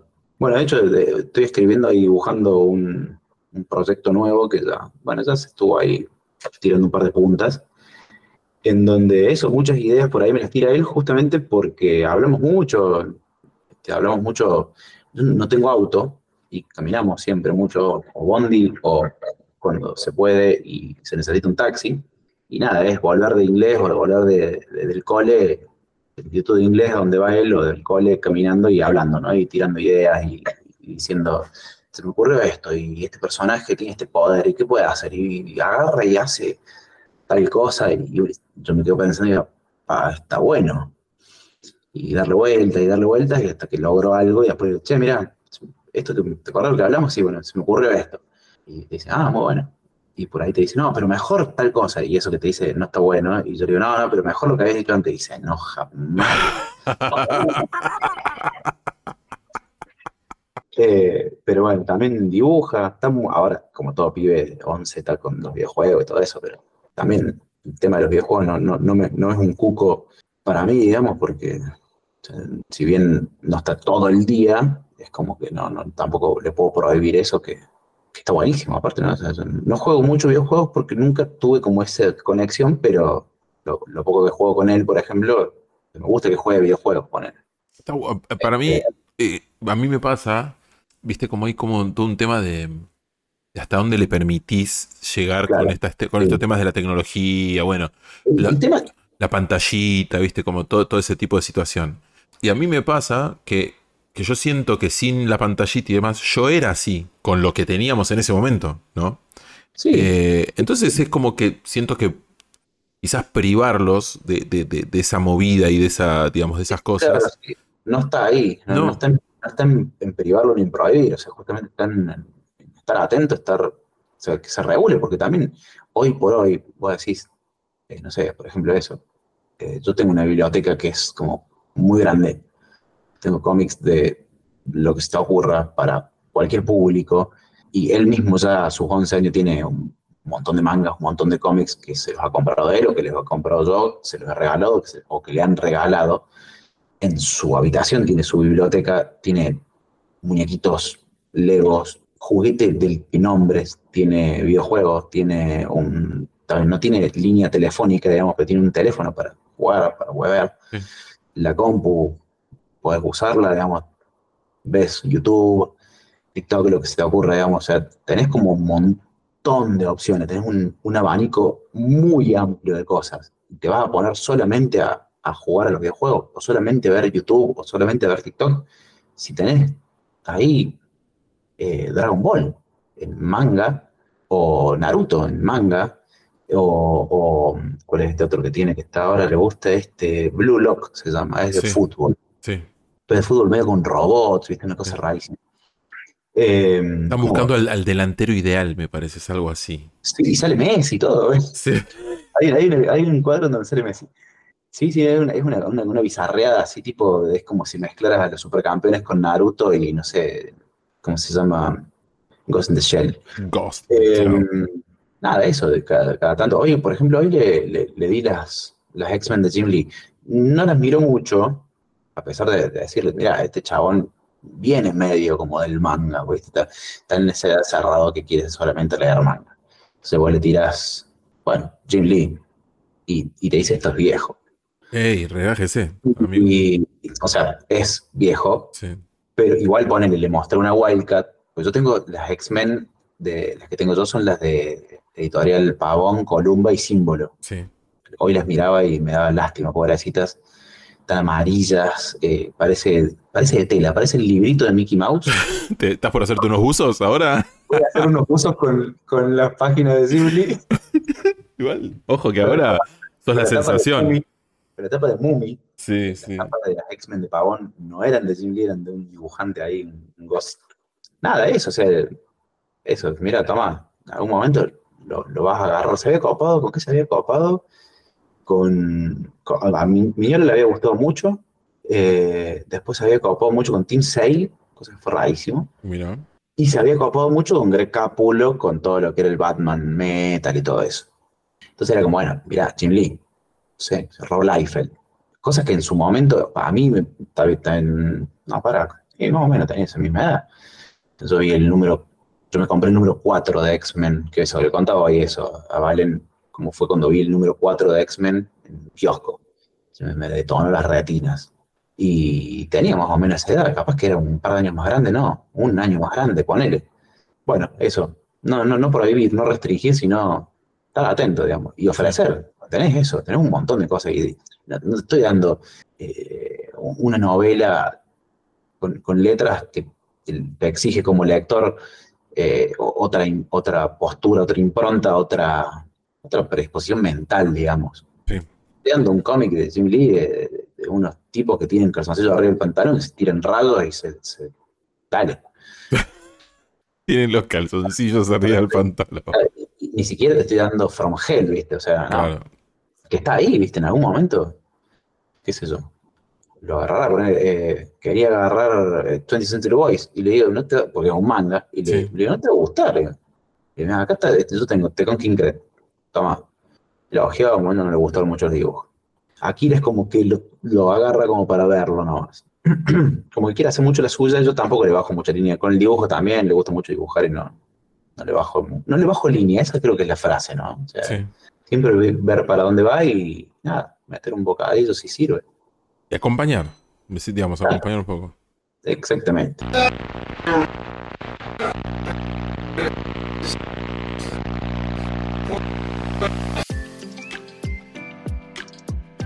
Volvemos con esta sección que ya es un éxito, un éxito. Éxito. No, hola Lulu. Hola, hola. ¿Cómo estás? Muy bien. Muy bien. Bueno, ya eh, tremendo, ¿eh? Es como la gente quiere saber qué, qué Es opinas. Épico. Es épico. Así que bueno, Único en a, el universo. es único en el universo. Vamos a darle el gusto a la gente. Entonces, eh, vamos a seguir. ¿Te parece? Vamos a seguir. Vamos a seguir. Bueno, a ver, vamos rápido, porque tengo varias. Mira, este es de Pedro Mancini. Y se llama No soy Ordak.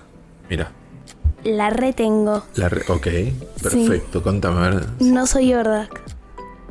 Sí, es Ordak. Ordak para mí es el pie que está en la tapa, Sí. que tiene cara de pelotudo, vamos a decirlo. Vamos a decir Así. las cosas como son. Vamos Sí. a decir cómo son las cosas. Sí. Acá no Tiene cara vamos de al qué? grano. Em, fácil, es de un pibe que dice que no es el el ese que eh, el Ordak ese que está en la tapa, pero lo quiere ocultar que no es eh, que no es Ordak poniéndose un trajecito de hombrecito y pero sí es Ordak. Perfecto, me encanta. ¿Viste? Está muy, muy ordenado. está muy ordenado. Bueno, a ver. Este es de Fede Rodríguez y Omar Irsig y se llama Sync City. Mira, a ver. Es un caballo con un cura en que está llevando un cura. Exactamente. ¿Y de qué trata para vos esta historieta? Sync City. Para mí es de un cura que va con su caballo escapando de muchos peligros Sí. para llegar a la misa. Él quiere llegar a la misa. Está, Quiere llegar a la misa. está tarde, digamos, para la misa y quiere Está llegar. tarde para la misa porque fue eh, pasó por muchos peligros. Perfecto, me encanta. A ver. ¿Viste? Muy bueno, me gustó mucho. A ver. Este es de Juan Bertazzi y Hernán González y se llama El cantar del farsante y el condenado. Ah, bueno. Mira, Uh, cartitas. cartitas, sí. ¿De qué trata para vos este?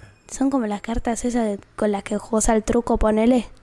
Estas, claro, son de truco. Sí. No sé jugar al truco, pero un amigo me dijo. Bueno, ¿vos sabés jugar el truco o no? No, no, no. Bueno. Em, ¿De qué trata para vos? El cantar del farsante y el condenado. El cantar del farsante y el condenado. Sí. El farsante y el condenado cantan mientras juegan al truco. Es increíble, Lolo. Gracias. A ver, pará. Vamos con otro. Me gustó, eh. Mira, este es eh, de Damián Connelly y Pedro Mancini de vuelta y se llama Felicidad. Es como el. La, es- es como es la el. sobrecubierta esta. ¿Cómo no se llamaba? original, El no soy. Soy Ordak. No soy Ordak. Se llamaba así el otro. Es como el no soy Ordak, que dice no soy Ordak, pero si es Ordak. Sí, acá. Acá dice felicidad de unos pies que entran en depresión. Uno tiene una cara de pescado eh, y, y están tristes.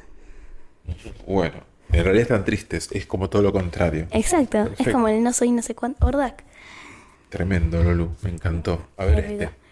Cena con amigos, que es de Rodolfo Santulo y Marcos Vergara.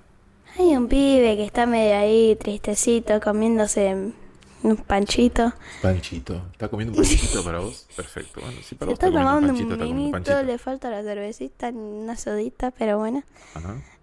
¿Y, qué está, Eh, ¿Y sí. de qué trata la historieta? Tengo dos opciones. A ver, contame las dos. O hizo la escena del crimen y mató a los amigos que había invitado, Sí. o lo dejaron plantado porque Sí. Todos tenían planes y no le querían y no le querían contar y se quedó ahí planeando un plan malévolo para que se caen muriendo todos. Ok. ¿Y para vos cuál de esas versiones es la que más te, te llama la atención? ¿Para vos cuál es la que va de esas dos? La segunda. La segunda, bueno, perfecto. Bueno, eh, gracias Lolu. Eh, se viene el último capítulo ya la próxima, así que va a ser tu última sección. Pero bien, ¿eh? Muy bien, venís muy bien. Sí, Sí, bueno, nos vemos. Besito. nos vemos. Chao. Besitos, besitos, chau, chau. Che, escúchame. em, igual medio que ya en, en las viudas de Cortés lo venís hablando, incluso en el programa que hicimos especial en de historietas sobre Llanto de Mudo lo hablaste. Pero en un momento aparece Diego Cortés Sí, en tu vida. sí. Y más allá del recorrido y lo que hicieron ju- juntos y demás, eh, que ya hay- me parece que, que como que se ha hablado, es Sí, ¿qué te deja él? ¿Qué te dejó él? A mí me interesa saber más qué es lo que, qué es lo que te dejó a él ahora y, y, digamos, y cómo influye incluso hoy en lo que vos haces. Acá sí estamos hablando de historieta, pero bueno, pero es la persona también, es Diego, Sí, o sea, sí. quizás, quizás más como historietista, más que como historietista, es como el, el chabón, el flaco este, que, ¿qué te pasó con, con- él y, qué te pasa ahora con él todavía?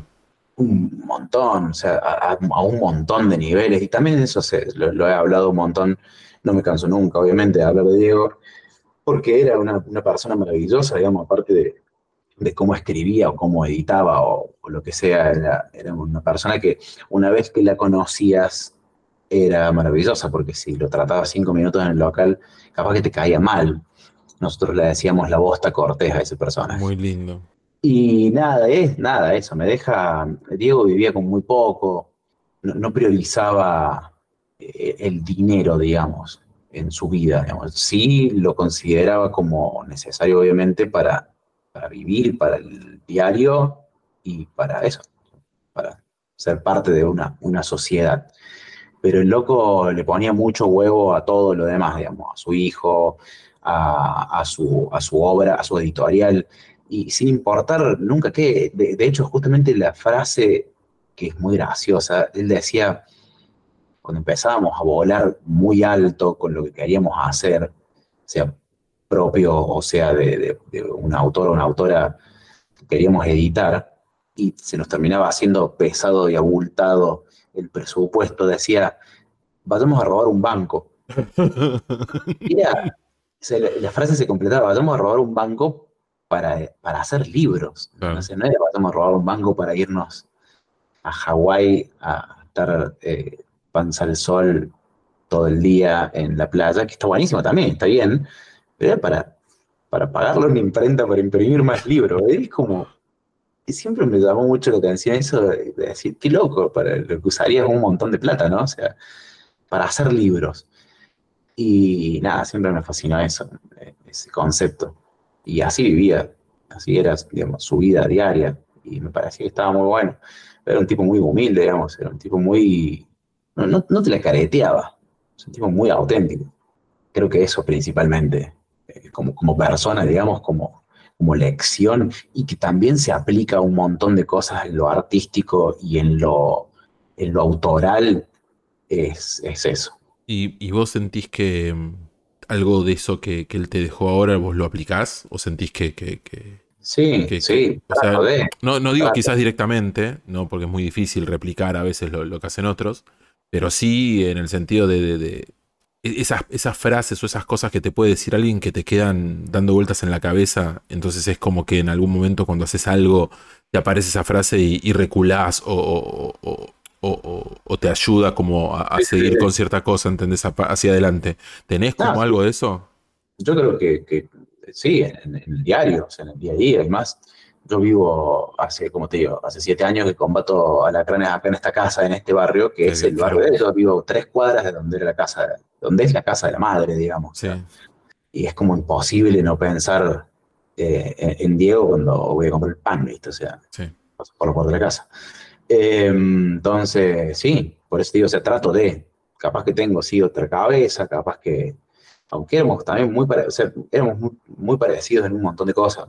La verdad que encontrarlo fue una pegada, digamos, porque era como, uh, a este loco le gusta la misma, la misma música que yo, los, mismos cómics, y, y, de pronto era eso, conocerse más en la intimidad y, uh, qué groso cómo piensa este chabón con respecto a la realidad y después saber que estaba enfermo y que tenía ese pensamiento es como también un montón. Entonces yo trato de, de sí, de ser cortés en la vida.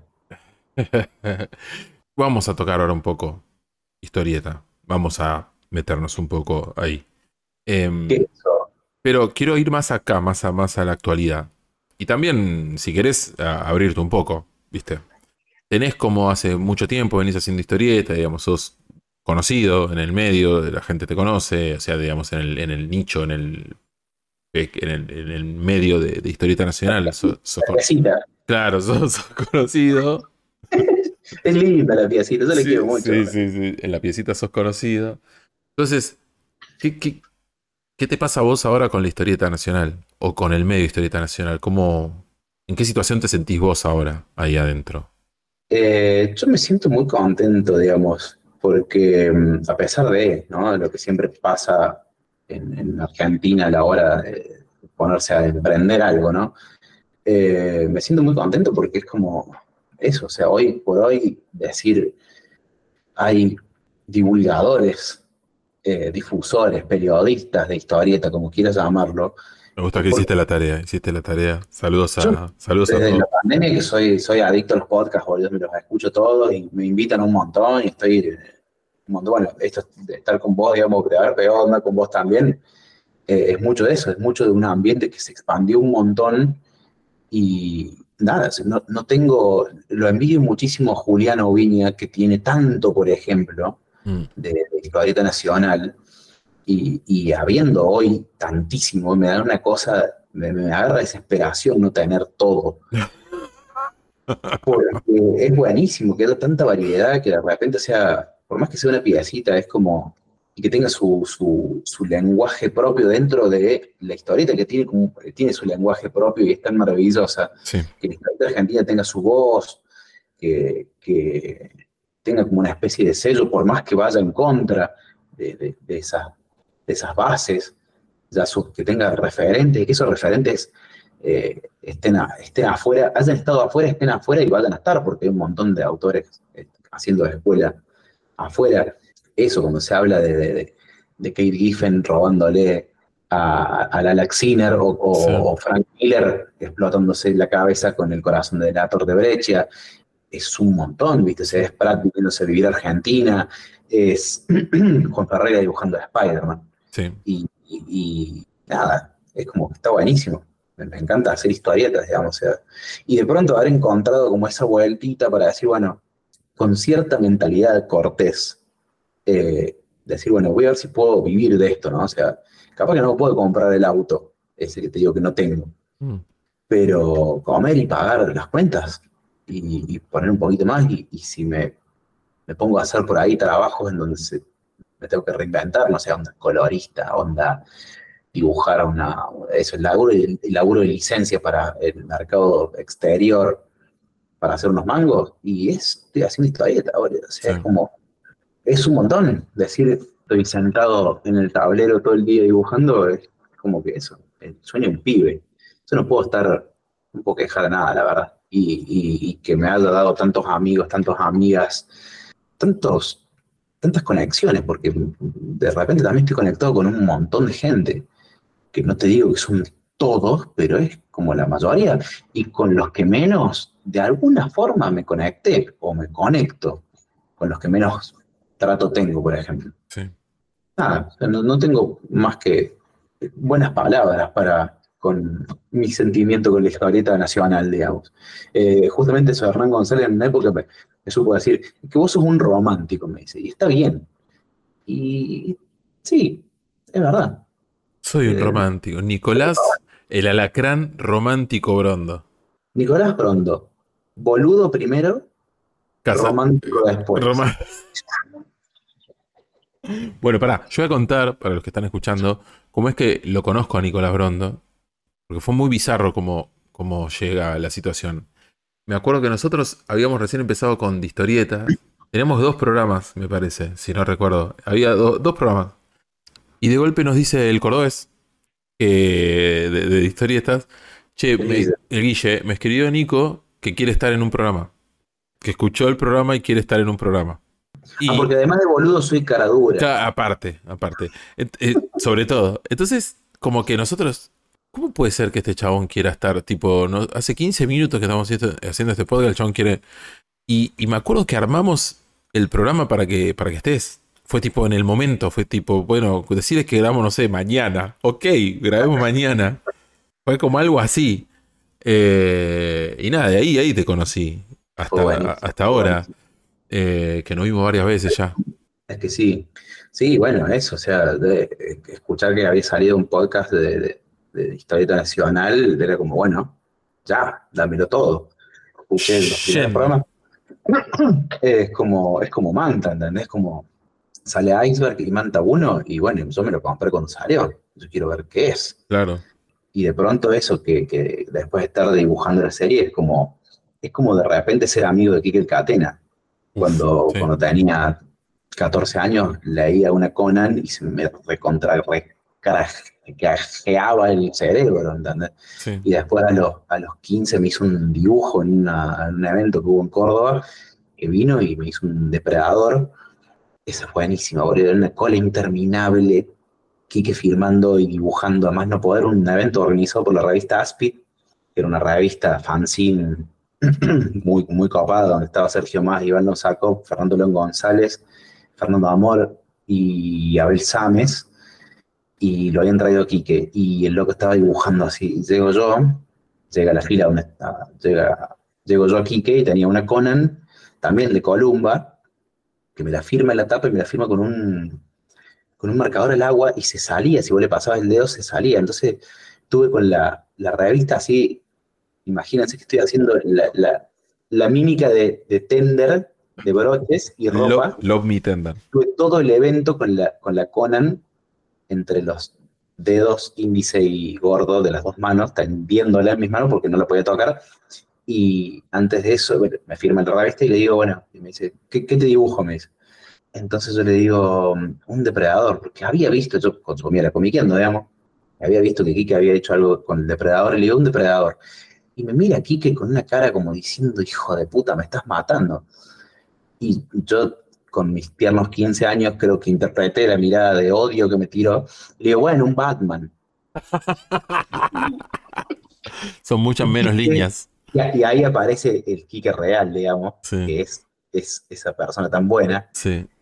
que, que notó que yo era un pibe de 15 años, que le había pedido lo más difícil del mundo y, y después lo más fácil. Y me dice, no, no, bueno, te voy a dibujar un depredador. Y me hizo un depredador, boludo, que no sabes lo que es, lo- todavía lo tengo. Una locura. Es eso, ¿entendés? Es, es- no sé de qué estábamos hablando. Hay una frase que vos me tiraste una vez, yo cuando te había contado, no sé, cuando había conocido a Kike, algo así, que me, que me contaste un poco sobre Kike y demás, y me dijiste, hay que ser más Kike en la vida. Hay Esa que ser más que la vida, sí. Esa frase Todo- me encantó. Estaba por tirar otra frase que es todos los caminos conducen aquí. Es una canción. Una ¿Te puedo canción. mandar un beso, Quique? Te mando un beso, Quique, te quiero. Qué grande, Kike. Eh, bueno, No, no, bueno, hablábamos de eso, hablábamos de, de- de- de lo que eso a mí me resulta como muy loco, ya desde el primer libro, que alguien lo lea y que de pronto te, te dé una devolución. O que te escriban o que te agarran en un evento y te digan, leí tu libro y me pareció tal cosa. Es mucho, es también como es, es el objetivo, digamos. Sí. Y de pronto un grupo de personas que está leyéndote y que está opinándote y están analizando y reseñándote, es como también, es como, quiero ver qué pasa con esa gente. ¿cuánta responsabilidad? ¿Vos sentís cierta responsabilidad cuando pasa eso? O sea, responsabilidad en el sentido de, de, de que No. lo, de lo que tenés que hacer tiene que cumplir con, con ciertos estándares o, o el mensaje, sentís como que... No, no, no, la verdad que eso, bueno, ahí viste que eh, Mariano Cholaquén había compartido hace poquito un posteo de Lucho Saracino, Sí, que hablaba de eso, un, un posteo del 2010, Lucho con una porra a Sí. Mona Jiménez, que así lo conocí yo, con, esa, con ese pelo Con un- salvaje. con un vino en la mano, con un vino en la mano. eh, con un vino en la mano, que hablaba de eso, hablaba de, de que el autor nacional hoy, ponele, eh, labura para, para sí mismo, digamos, se produce para sí mismo sin pensar en otra cosa y, y le chupa un huevo, Sí. básicamente. Y Mariano decía, pero se preguntaba si sostenía todavía eso Lucho, que sí lo sostiene, que de hecho se formó, se, se- se- se formó un lindo debate ahí, Sí. un debate bien, digamos, no una discusión eh, en los comentarios, incluso con, con lo que Lucho decía, que todavía sostenía eso y, y es, es tal cual. La verdad que comparto plenamente, o sea, yo lo que hago lo hago porque mí me gusta y por eso me resulta que es un montón y por eso lo agradezco y por eso me interesa y por eso, nada, me hago amigo de alguien que me está leyendo porque eso yo lo hice porque a mí se me cantó hacerlo, porque quería hacerlo, porque me gusta hacerlo, y de repente a alguien le gustó.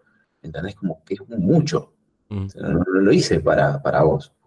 Pero de alguna forma te lo apropiaste. Y, Claro. y eso vale una banda. Y conectaste, conectaste desde un lugar que, que era súper personal y de golpe ahora hay otra persona que está en la misma. Es muy loco. Y, y- y loco e invaluable. Sí, obvio. Chicalien es un personaje que se hizo conocido en el medio por la imagen. Por, por- por cansancio, gané por Pues, es cansancio. pues ganaste por cansancio.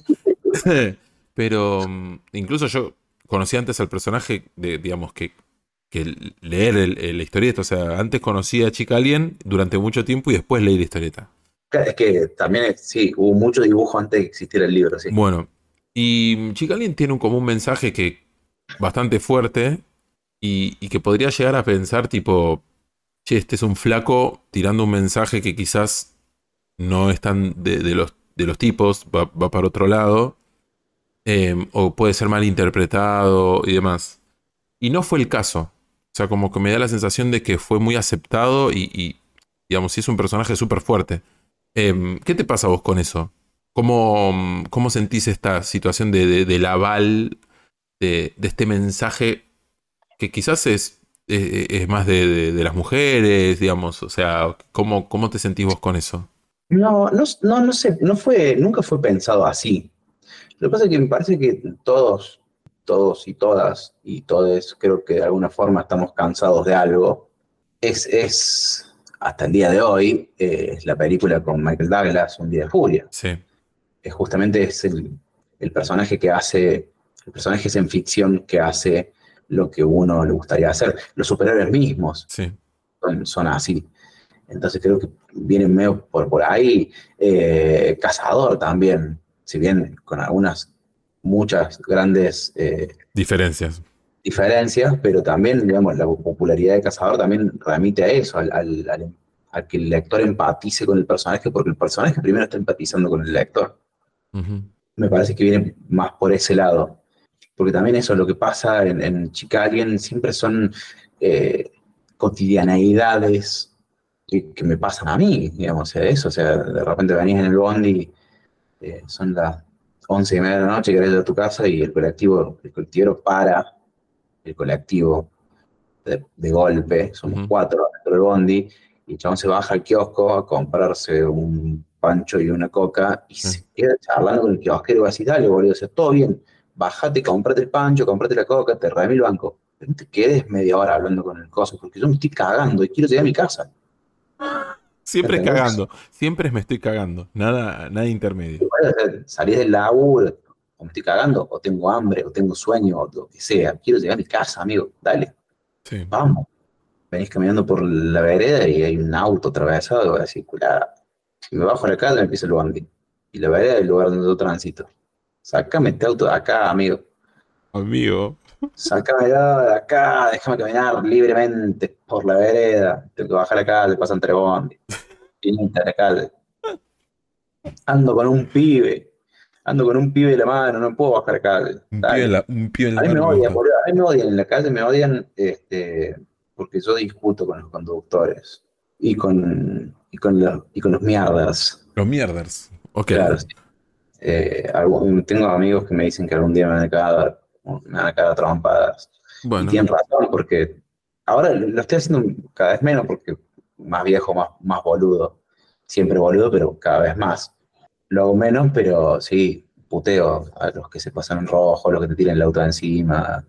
En una época andaba mucho en bici y peor, me ponía peor porque te cruzo la calle bien, voy caminando, soy una masa de carne muy frágil.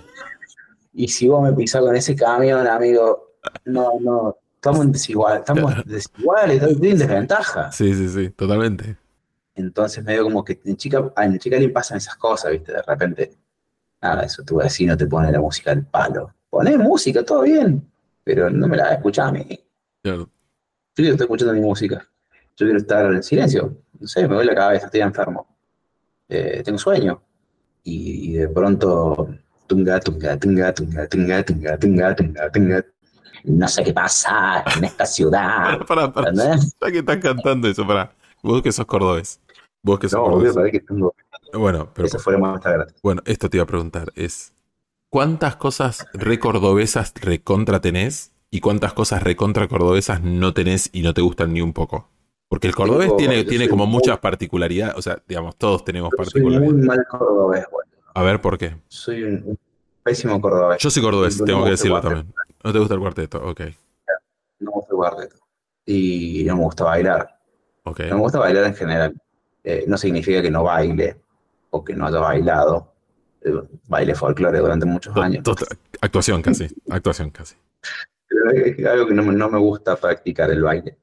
Eh, Menos con, menos con cuarteto.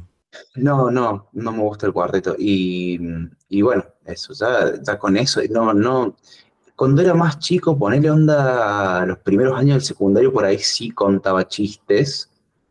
Pero viste, nada, eso ponele 14 años, a los 14 años.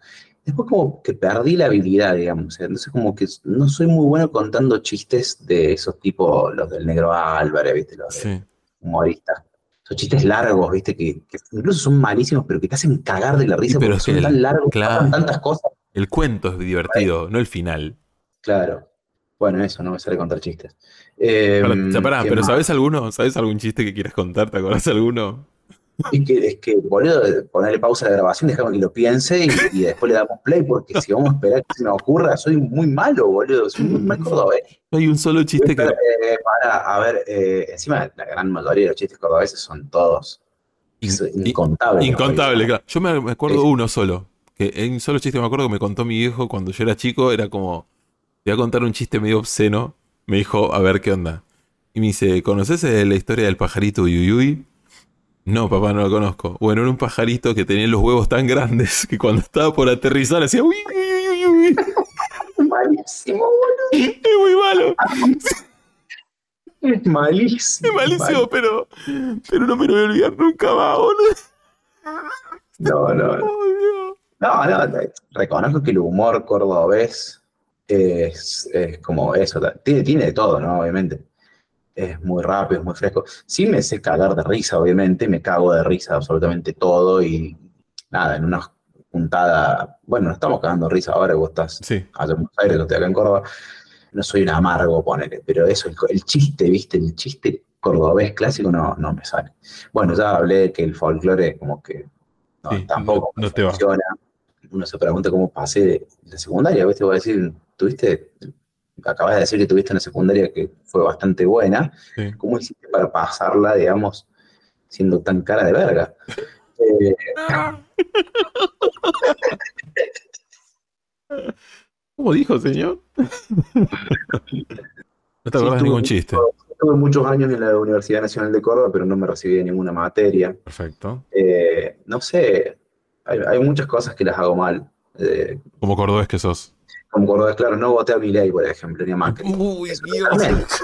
Eso te, te exime de, te- o sea, eso te, te borra un par de letras de la partida de nacimiento, boludo, de- de- del- en el registro civil de localidad Córdoba, dice Córdoba, dice ahí en el mío. bueno. Bueno, pero algo Sí. que, algo que, que sepas que es recontra cordobés si lo tenés. No ser un facho.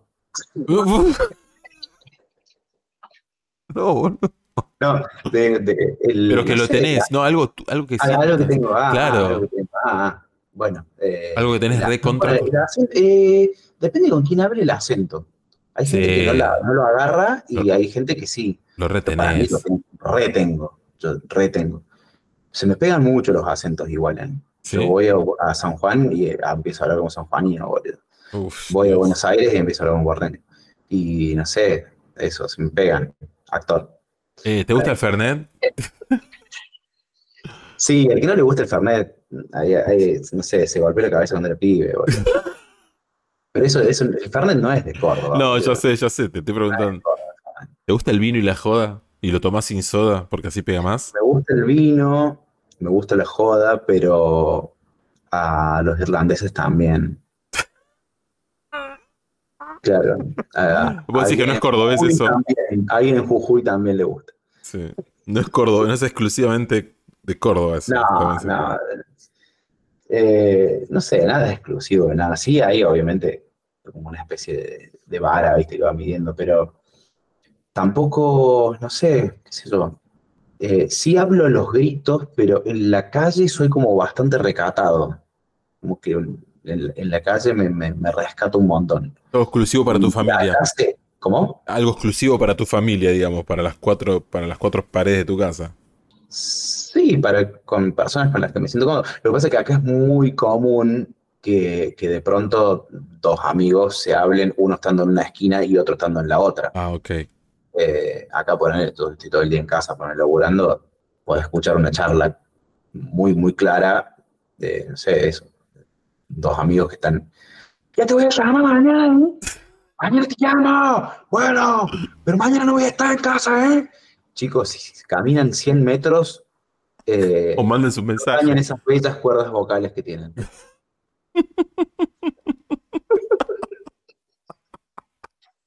me dejan a mí estar en paz. Ay, Dios. Eh, pero bueno, no, soy, soy cordobés, sí, soy cordobés. Perfecto. Bueno, yo también, Eh, aunque no sé. También. conozco, conozco muchos, conozco muchos cordobeses que son eso, son como malos cordobeses, digamos, que no cumplen con, con la regla de oro del ¿Cuál? cordobés promedio. La regla de oro más importante es el, es el cuarteto, ¿no? Sí, porque es como. Y la mona. es- es- pero lo que pasa es que es increíble también, por eso vos pensás que hay, eh, no sé, la verdad, no tengo idea de la cantidad de bandas que hay. Tocan todos los fines de semana en varios lugares por noche. Sí. O sea, una banda por noche puede tocar en cinco lugares. cuando Sí, sí, sí, sí. Es una banda. Es un montón. Y la cantidad de gente que mueven es, es como monopólico. O sea, vos, eh, como te digo, te, te había contado, mi hermano es músico, él hacía siempre, hizo rock and roll. Sí, Y acá en Córdoba tenés el ejemplo justamente esto, los Erucas Sativa. sí. En Córdoba tenés un techo. Eh, vos podés llegar hasta ese techo. Después de, de ahí no hay más nada. Te- Si querés hacer algo más, tenés que irte de Córdoba porque, o hacer cuarteto. Claro. Cosa que también muchos músicos terminan haciendo eso, digamos, con, también para parar la olla, muchos terminan tocando en bandas de cuarteto justamente porque la demanda es increíblemente grande. Sí. Es, es realmente un- una industria el cuarteto en Córdoba. No vas a tener tu banda de cumbia, de cumbia no, de cuarteto, digamos, entonces. No, no, no. Bueno, eh, Lo reconozco, lo reconozco sí. Lo reconozco a poner a Mona, a Rodrigo, eh, bandas es como Pelusa, eh, el, el- el Rey Pelusa, eh, Sebastián, Cachumba, lo reconozco como fenómeno. eh, bueno, hablando de gustos, hablando más fino de gustos personales, sí, no, no me gusta. Pero sí, sí me parece que, bueno, es, es lo que hay acá y es lo que lo reconozco y lo respeto, digamos, porque me parece que se le mona, me parece que es una eminencia con todas sus falencias, digamos, como persona, eh, como, como ícono popular, nada para contradecirle. Está muy bien. Escuchame una cosa, acá te hago tipo varias cortitas. Varias cortitas, así como para que contestes medio sin pensar. No puedo. Dale. Un artista actual que te guste mucho. Artista. Ah, eh, mm, ah, viste que no, no puedo tan rápido. eh, se me mezclan todo. Eh, Duncan Fegredo, Nacional. el Cundo. Perfecto. Parece que lo que hace es muy único. Sí. Eh, una historieta que te guste mucho Argentina ahora. Argentina ya, eh, Cuno que hizo, que hizo Johnny Crenoy con Fede y Pila, lloré de la emoción con ese libro. Me, me estremeció. Un eh, dibujante, historieta argentina de cualquier época. Bah, ay. Bueno, me, me encanta Breccia, Enrique. Y actual, lo que está haciendo Carlos Armas, me la recontra, Ramiro Huela. Pato Oliver me parece también que es un dibujante que lo que está haciendo no lo hace nadie. ¿Guionista? Eh, pero ahí voy a caer, yo te dije, guionista nacional, todos, porque son poquitos encima. Sí. No, no, no te voy a responder esa pregunta. ¡Apa! ¡Qué rebelde! ¡Qué rebelde! No te voy a responder esa pregunta. Un poco. Santulo. Ah, bueno. Nuestra, nuestra Natalia Oreiro. Escúchame, eh, Somos muy amigos con Fito. eh, es lo más. Un podcast que no sea la historieta rebelde. La historia de rebelde. No, dale, boludo. Eh, de Comiqueando. Eh, Larga. Soy un, un gran fan del podcast de Comiqueando. Soy un gran fan de Comiqueando. Revista, fanzine, revista, portal. Y, y- y no solamente de Acorsi, sino de Fede Velasco, de Diego, de Gonza. Eh, la verdad que lo que hacen es muy zarpado. Es re jodido mantenerse tan vigente. Gratis, sí, la verdad que son unos grosos. Es bastante jodido. Es un montón que vienen. Pero bueno. eh, un montón y me quedo corto diciendo un montón. Como que siento que no llego, no llego ni a decir lo que. Lo que No, no, no, es, es completísimo. Sí, sí, sí, sí. Estoy pensando si te puedo preguntar algo más, pero mm, a ver qué te puedo preguntar. Estoy pensando. Eh, ¿Querés que te cuente cómo identificar un, un alacrán venenoso de un no venenoso? por favor. Bueno, el, el venenoso tiene las, las pinzas más finitas y largas. Y en la cola pica, la punta, Sí. tiene el veneno, es doble. Tiene dos puntitas. Ok.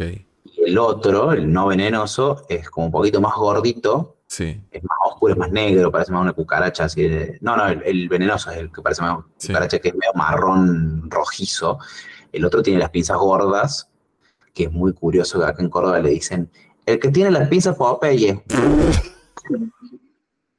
Claro, ahí con, con, con la imitación de cordobés que hiciste vos, que sos cordobés. Me di cuenta. Me di cuenta. Me di si cuenta no ves- que no sos tan cordobés. ¿Entendés? En la- la tonada. Es que hay gente que habla así todo el tiempo. Para, hacemos un cordobés el- lo más. O sea, estereotipa al cordobés lo más que se pueda. Porque entre cordobeses me imagino que lo pueden hacer. No lo quiero hacer yo. Eh, es como el miga. Claro. Dale, Sí, es muy, muy así, es muy. Oh, no sabes, agarré un piso Popeye y le zampé así un, le pis- un pisotón y lo maté. Me hizo rebosta. Rebosta, le hice. culeado. Culeo. La con culeo. Ay, Dios. Este, Me sale muy mal el cordobés a mí. ¿Querés escuchar un cordobés muy mal hecho? Es que hay muchos, bueno, hablando justamente de, venimos a hablar de, de comiqueando a Corsi, a Corsi le encanta imitar acentos eh, de provincias y el cordobés no le sale, porque le sale muy bien el, el- el chileno. Y el cordobés no le sale porque es muy difícil, boludo. Hay- hay- en Córdoba hay muchos acentos y el- la, la estirada que tiene la tonada es muy difícil. Sí. No, no conozco mucha gente que lo saque tan, tan bien. Es re difícil hacer. A mí me sale muy mal. Muy mal. Es tipo. Escuchame una cosa, culeado. ¿Entendés? Si te mezcla a, a- a alguien del norte con alguien de Salta con, alguien de Córdoba, pero que vive en Buenos Aires y que consume todo el tiempo cosas de Italia. ponele. Mafangulo. Entonces, Con, con algún así, la, la pasta. Claro, claro. Cualquier cosa es una combinación de mierda. Perfecto. Está muy bien, boludo. Acuérdate, pizza Popeye y la cola es, tiene un una sola punta a diferencia del otro que tiene dos. Ay, Dios. Eh, Pará, pará. Eh, eh, ahora que entramos en la parte Córdoba, me interesa saber. Pal- palabras cordo- tipo Córdoba del Culiao, ya sabemos que. Oh, muy- pero tenés que censurar el podcast. No, no me importa, dale. No, no. No, dale, dale, dale con toda, pero palabra, dale. Algo, algo. Pinchila. ¿Cómo? Pinchila. Eh, que es que es eh, pito. Es- lo que pasa es que Córdoba es como que las, las- esas, esas palabras inventadas, esos epítetos, tienen como también otra connotación, porque por ejemplo, siendo el culeado, Sí. o sea, puede ser culiado, puede ser culeado, puede ser culiá Y culiao. y culiao. Y, y cada cosa eh. es diferente. Puedes usarlo para, para insultar a alguien, Sí. te pasa, pasa un auto, y te salpica, porque creen que están en el rally, y vos le decís, ¡culiado de mierda! Ok, culiao. Ahí es, es culiado entero. Claro, o si no ves un loco que es, no sé, agarra la pelota y hace 300 millones de jueguitos y decís, qué culeado, qué maestro, qué culeado que sos. ¿Entendés? Lo usás para ya ala- alabar a la persona. Sí. Y si no, viste, te ves así, te da un abrazo, un beso y te decís, ¿cómo anda culeado bien? Ah, es del afecto. Claro, el, el culeado, el culea, el culea, culeado, culeado, Sí. más rápido, es como más, claro, es más afectuoso, más de... Entonces, pinchila, por ejemplo, sí, es el órgano De productor masculino. masculino referido burdamente, pero también se, vos, por ejemplo, vas a decir, por ejemplo, em, anda a comprar medio kilo de milanesa, pinchila voy a ir. ¿Entendés? Entonces, quiere, ¿qué quiere decir? No Bien. voy nada, No, ni en pedo. Ni en pedo. Acá sería ni en pedo. así. Ni- bueno, ni bosta también, ni Claro. bosta. Eh, o por ejemplo, eso, se te rompe el teléfono, se me rompe el celular, ¿qué peso es pinchila esto? eh? Me gusta porque, me gusta porque vos que sos cordobés estás imitando a un cordobés. Es como. Es surrealista. Sí, sí, no, no es, no es imitarlo, uno lo tiene, ¿sabes? En la Claro. pena, en la digamos. Sí, sí, sí. Si querés hacer el acento, lo haces, si no lo querés hacer, no lo haces. Claro. El, comerse las S creo que es el, las S eh, de, de, de S de letra, ¿no? No las S. No, no, no. no Porque te- hay mucha gente que come mucha mierda acá, digo, bueno. Uf. Eh, bueno, eso, eh, eh, denotar a- que algo es malo Sí. o inútil o que no sirve, es una pinchila. O algo que es de mala calidad. No sé, que algo. Eh, ¿Qué fuiste a ver? Y fui a ver la de la Pantera Negra. ¿Y qué onda? Le Una pinchila, una pinchila, una pinchila. Malísima. Malísima. Primero si es pinchila, después malísima. Claro. Bueno, después, eh, es que son, son todos insultos. Ese, eh, el papudo, por ejemplo, el, Ah. el otario es buenísimo. Ota- Che Otario es muy bueno. Otario Eh, chota- chotario. Che Otario. H otario. ¿Qué haces, Che Otario? Ah, está bueno. Vení, Che Otario, vení. Vení, te bajo una piña, no vale ni un chirlo vos.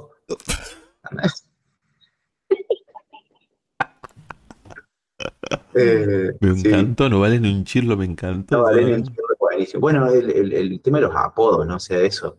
Eh, el, el- el- el mejor apodo que, que escuché en la vida fue de un albañil que le decían a otro albañil, le decían pocillo. Porque le, le faltaba una oreja al negro, boludo. Y vos lo veías de frente y era una taza, boludo. Y- Pues, pues sí, yo le. No, no, no, pero pocillo. Pocillo. Yo lo escuchaba, yo lo escuchaba al chabón y le decía, pocillo de acá, pocillo, pocillo de allá, llama al pocillo. Y en un momento, viste, le digo, Ay, Dios. ¿cómo le decía pocillo? Y lo miro el chabón, no tenía una oreja, boludo. Y, oh, qué culiado. Ay, Y Dios. pocillo, y pocillo resignadísimo. Ay. Y sí, Eh, era. tenía un compañero, tenía un compañero del, secu- del secundario que le decían cuizón. Y ¿Qué es el cuizón? ¿Sabe quién le puso cuizón? El padre le puso cuizón. Cuando era chico, güey, dice, ¡y mire las orejas que tiene, la nariz, los dientes, es como una fata grande! Dice cuizón. Re buen el padre de Fabi. Pero, pero el viejo. No sé cómo lo quedaríamos cuizón. Ay, Dios. Tipazo, güey. Tienen buenos sobrenombres. En- Eh, eh, acá acá hay, hay, eh, se usa mucho el sobrenombre. Hay un gran sobrenombre que le- le- mi hermano a un amigo que fue evolucionando. Le decían cara de confite. Confite, sí. confite, después pasó a ser confite, después y después confi. confite. El confi. Bueno, esto es- con esto me van a cancelar, pero solo estoy contando un, solo estoy contando un relato. Solo es una historia, es algo que pasó era en otras épocas. Bueno, un amigo eh, era el amigo de una amiga hace muchos años atrás.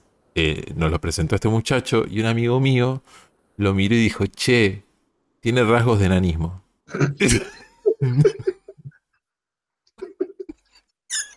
Para. ¿Cómo rasgo de enanismo? Claro. qué mala persona. No. Entonces, como era muy largo el sobrenombre, él no sabía. Pero en la interna se le decía rasgos. El rasgo. El, el rasgo. Lo peor de todo esto es que cuando él dijo rasgo de enanismo, vos lo veías y decías, eh, sintiéndote bastante mal, sabes que. Sabes que tenés razón, ¿no? Sabes que tenés un poco de razón. Eh, bueno, están golpeándote la puerta ahí, boludo. Te, te está haciendo buscar Eh, ahora la policía de la Sí, cancelación. la policía de la cancelación. Solo estoy contando algo, no estoy. Perdió 100 seguidores de. Es, es un. Yo solo, yo solo estoy contando lo que vi. Yo solo soy el mensajero, no es que. Claro. No, no, no. Pero sí, hay sobrenombres que son hermosos. Son hermosos. Sí, sí. No, sé- no sé, cuánto, nos fuimos a la mierda. Nos fuimos de la mierda, pero bueno, pará, antes de cortar, yo voy a contar algo. Va, en realidad no es que voy a contar, sí, voy a contar algo. Eh, bueno, no- nosotros nos conocimos ahí en ese podcast, en el, en el, nos conocimos ahí y, y- y no sé cómo mierda después fue que, nos, que seguimos hablando. Creo que vos me mandaste unos mensajes, o le pediste, me le pediste mi teléfono a Guille, eh, así, eh, un hombre libre, un hombre de, de armas, de armas tomar. Yo creo que los, los teléfonos, creo que fue para también para el tema de pasar el link para el chat, una cosa así como que Puede ser. Puede ser. los teníamos. Sí, puede ser. Y bueno, y este muchacho, esto se lo cuento a la gente, esto vos, vos, vos, no, vos no estás, Nico. Em, este muchacho, Nicolás eh, Brondo, que aparte es un muy, muy buen dibujante eh, y demás, seguimos hablando, nos hicimos amigos, se podría decir que somos amigos, ¿o no? Sí, sí, ya está, yo ya te lo dije, ya blanqueamos. Ya somos, o sea, ok, ya somos, ya blanqueamos el tema. Tuve un año particular yo, este año, un año bastante particular, y el señor estuvo ocupándose y mandándome mensajes y podcast durante muchísimo tiempo, preguntándome cómo Podcast. estaba, eh, Para el podcast para el podcastero y demás. Entonces, eh, ¿cómo no iba a estar charlando yo con este muchacho que tanto quiero y tanto se preocupó por mí todo Me este tiempo? Por favor. Entonces, obviamente que iba a hablar con vos y obviamente que yo quería que esté en el, en el podcast con el segmento que... ¿Cómo se llama el segmento? El segmento se llama eh, Las viudas de Cortés. Se llama. Ahí dice como... No, no, este segmento. Este segmento, este segmento se llama eh, A Viñeta Quitada. Que es como, Es si, que es como si fuera, obviamente, eh, a calzón quitado. Pero Yo quiero escuchar un- un- una viñeta quitada con, por ejemplo, eso, Brian Hanches. Por ejemplo.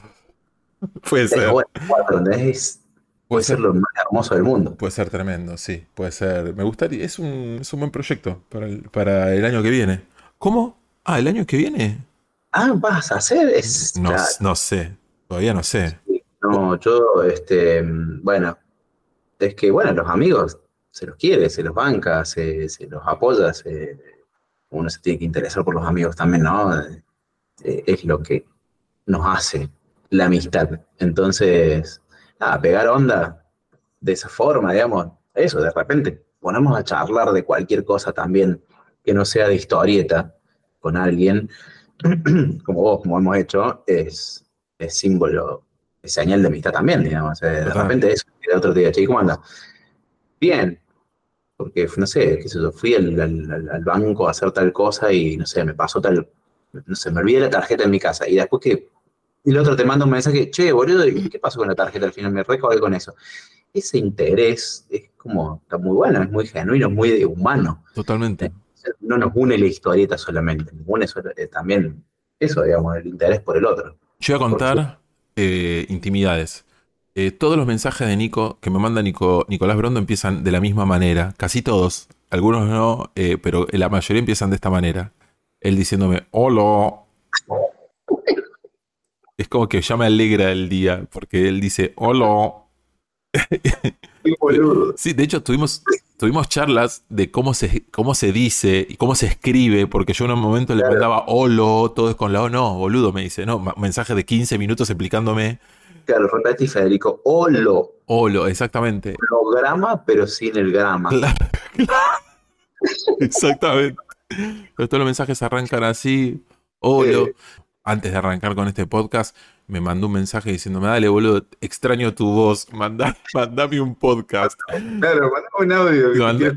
sí, entonces bueno, y yo, uy, bueno, está bien. Y le dije, aguantame que estoy volviendo a mi casa, tengo como media hora de viaje, ahora te mando uno. Y le mandé 20 minutos de, de boludeces Claro. que me habían pasado durante el día.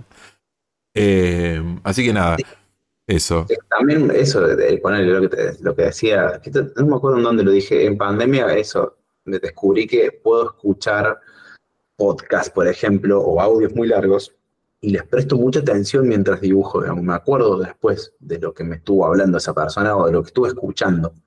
Y nada, no me cuesta nada, ¿viste?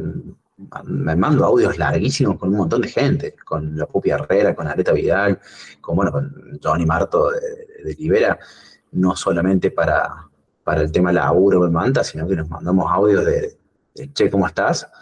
Y por ahí uno tiene que hacer catarsis y, bueno, viene un audio largo y ya, que venga. La verdad que, o sea, no es que, sí, te- tengo tiempo para eso, porque si no tengo tiempo para eso, es- no sé, son mis amigos y encima no viven cerca, Claro. por ejemplo. Y me tengo, que, me tengo que comer la realidad de que capaz que pasa un año y no te veo, o sea, que no vamos a hablar hasta que nos veamos de vuelta, no vamos a hablar nunca. Si tenemos ahora esta maravilla que es el WhatsApp. La maravilla. Sí, mándame un audio. Uh, perdón, te mando un audio re largo. Dale. Mandame uno más largo. Es Claro, posible. buenísimo. Te escuché, te escuché y te escuché atentamente y fue como, no sé, compartimos de alguna forma un momento. Bueno, bueno, ahora, como sos mi amigo, y ya todo el mundo lo sabe, te voy a pedir dos cosas. me va a putear, ahora me va a putear. No, dos cosas te voy a pedir. Que tienen que ver con este podcast. Te voy a pedir dos cosas. La primera es, va, no es pedirte, es la opinión. Es, lo primero, lo primero lo bueno, ¿no? ¿Qué es lo que más te gusta? Porque aparte ya queda un programa, este es el séptimo, queda uno. O sea, igual ya, o sea, es como que Sí, ya pasó todo, sí. ya está. Seguí diciéndote eso, Federico Moreno. Claro, queda, queda uno. De este año queda uno. Después Claro, no claro, sé, no sé, el año que viene no sé. Bueno, de, ¿qué es lo que más te gustó, sorprendió? O, o sea, decímelo como amigo. Por más que te esté Pero escuchando. ¿sabes? Bueno, Hoy- pero, hoy estuvimos bueno, hablando- bueno, hoy estuvimos hablando más temprano de eso. sí, estuvimos hablando, pero decime, no de, de, de lo último, de qué es lo que qué es lo que más te gustó, que te sorprendió de, de- de- del podcast. de- del podcast de la historieta rebelde desde que empezó. Sí. Eh, lo- el segmento del Turco Corral me parece fascinante. Y, y me cago tanto de risa, boludo. Es como. Ya, ya desde, el, desde el primero tú te lo diste, ¿te acordás que te dije? Sí. Es como que cuando arrancó y fue rarísimo. sensación fue rarísima, porque yo dije, ¿qué está diciendo este culiado? Culeado, entero. Culiado. Sí, sí, sí. O sea, Y, y después cuando intervenís vos, ahí es cuando decís, ah, pará. Después sigue y te hace dudar un montón hasta que le encontrás, la, hasta que le, le, le, le picás el boleto. Y aún así, sabiendo cómo viene ya el segmento, escuchar los nuevos es como diver- divertísimo porque lo estoy esperando. O sea, la, la que se mandó en el último fue genial. El, el. El guau. No, no, no. Es buenísimo. Es muy, muy gracioso. Eh, me gusta mucho cómo habla Es un hijo, es un hijo de puta. Es un hijo de la puta. seguridad con la que dice las cosas y, y la paz también con la que la dice, porque la dice muy calmo y el contrapunto es hermoso. No, no, me encanta. Me gusta es que también te genera esa, esa intriga y esa mm, necesidad de saber cómo es lo, de lo que está hablando. O sea, el, el chabón opinas, por ejemplo, cuando escuché el, de, el del el cómic de Dolores, que yo digo, pará, no es eso. No, ¿Qué está diciendo? no. Y de, y de repente vos decís, vos le decís eso a él, che, no, está- no es así. El que lo está escuchando, ponerle que no leyó el cómic, se queda con la espina de, che, no, para, yo quiero saber cómo es Claro. realmente ahora el cómic. Sí. Y quiero ver si eso que flasheó el turco, cómo es en realidad. Es buenísimo, es como que eh, el, feedback que genera es muy interesante. Escuchame, y ahora te pregunto, ¿qué le, qué le cambiaría o qué harías, qué te gustaría escuchar el del historieta rebelde para el año que viene? Bueno, ideas hay un montón, no, no, no- no sé si decir, porque yo te, te he tirado un par de también Sí, de sí. ideas Sí. que van surgiendo.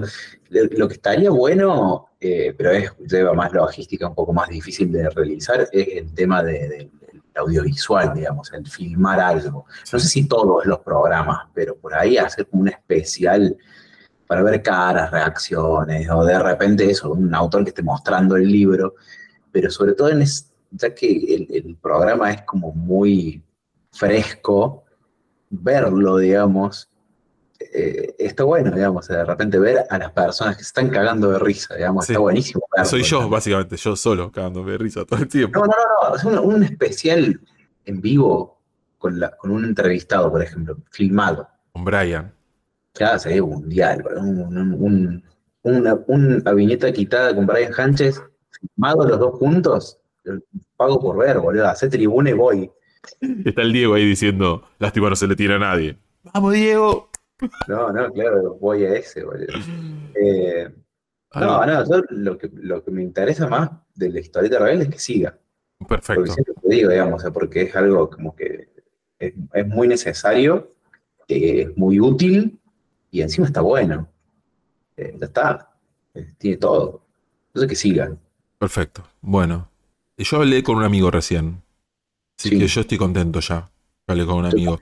Eh, hablamos un poco de todo. Hablamos un poco de todo. Se nos fue la mierda como buena charla, Se nos fue a la mierda con buena charla. Fuimos, pasamos, paseamos por, por la historia de este muchacho. Eh, habl- hablamos poco de historieta, viste que vos decías que era difícil. poco de Hablamos historieta, poco de historieta. Se puede, sí. Así que muy ameno, hubo risas y anécdotas. hubo risas y anécdotas. Y al Sí, final, gracias. Gracias por, por, por abrirme la puerta, digamos, de, de la, de la- de la casa. siempre. Y seguramente ahora cuando terminen de escuchar esta charla o en algún momento de este capítulo, este pro- capítulo, no, programa, em, quizás nos escuchan de vuelta. Es un capítulo también. Es un capítulo. Quizás nos escuchan de vuelta. Y quizás nos escuchan de vuelta, pero no a la distancia. Puede ser Claro. también, ¿no? Sí. Todo. Todo puede ser posible. Todo puede ser posible en la historieta Es rebelde. verdad. Así que bueno, Te saludo. Y eh, repito, repito, es una charla con un amigo que fue eh, parte del proceso de creación de este podcast, que me eh, arengó para que lo haga también. Eso es importante. Que, Sí. que es decir, que me arengó para hacerlo y mucho de lo que hay, mucho de lo que estoy haciendo y demás, eh, tiene que ver mucho con el apoyo de este muchacho con el que estuve hablando recién, así que yo estoy feliz de haber hablado con, con vos. ¿Cómo hace uno para tatuarse un audio en el alma? No sé, lo vemos después. Ahora cortamos la charla y vemos cómo se hace eso. ¿Te parece? Ah, qué lindo que sos, Federico. Gracias. boludo. Quiero que me tires esto, tirame, tirame esto, decí esto. eh, igual, eh, no sé, decí un. Seguimos en la historieta rebelde. Pero. Bien cordobés, bien cordobés. siempre. No, pero bien cordobés. A ver. eh, seguimos en el programa más pinchiludo de los podcasts nacionales, que es la historieta rebelde. Gracias, Nico.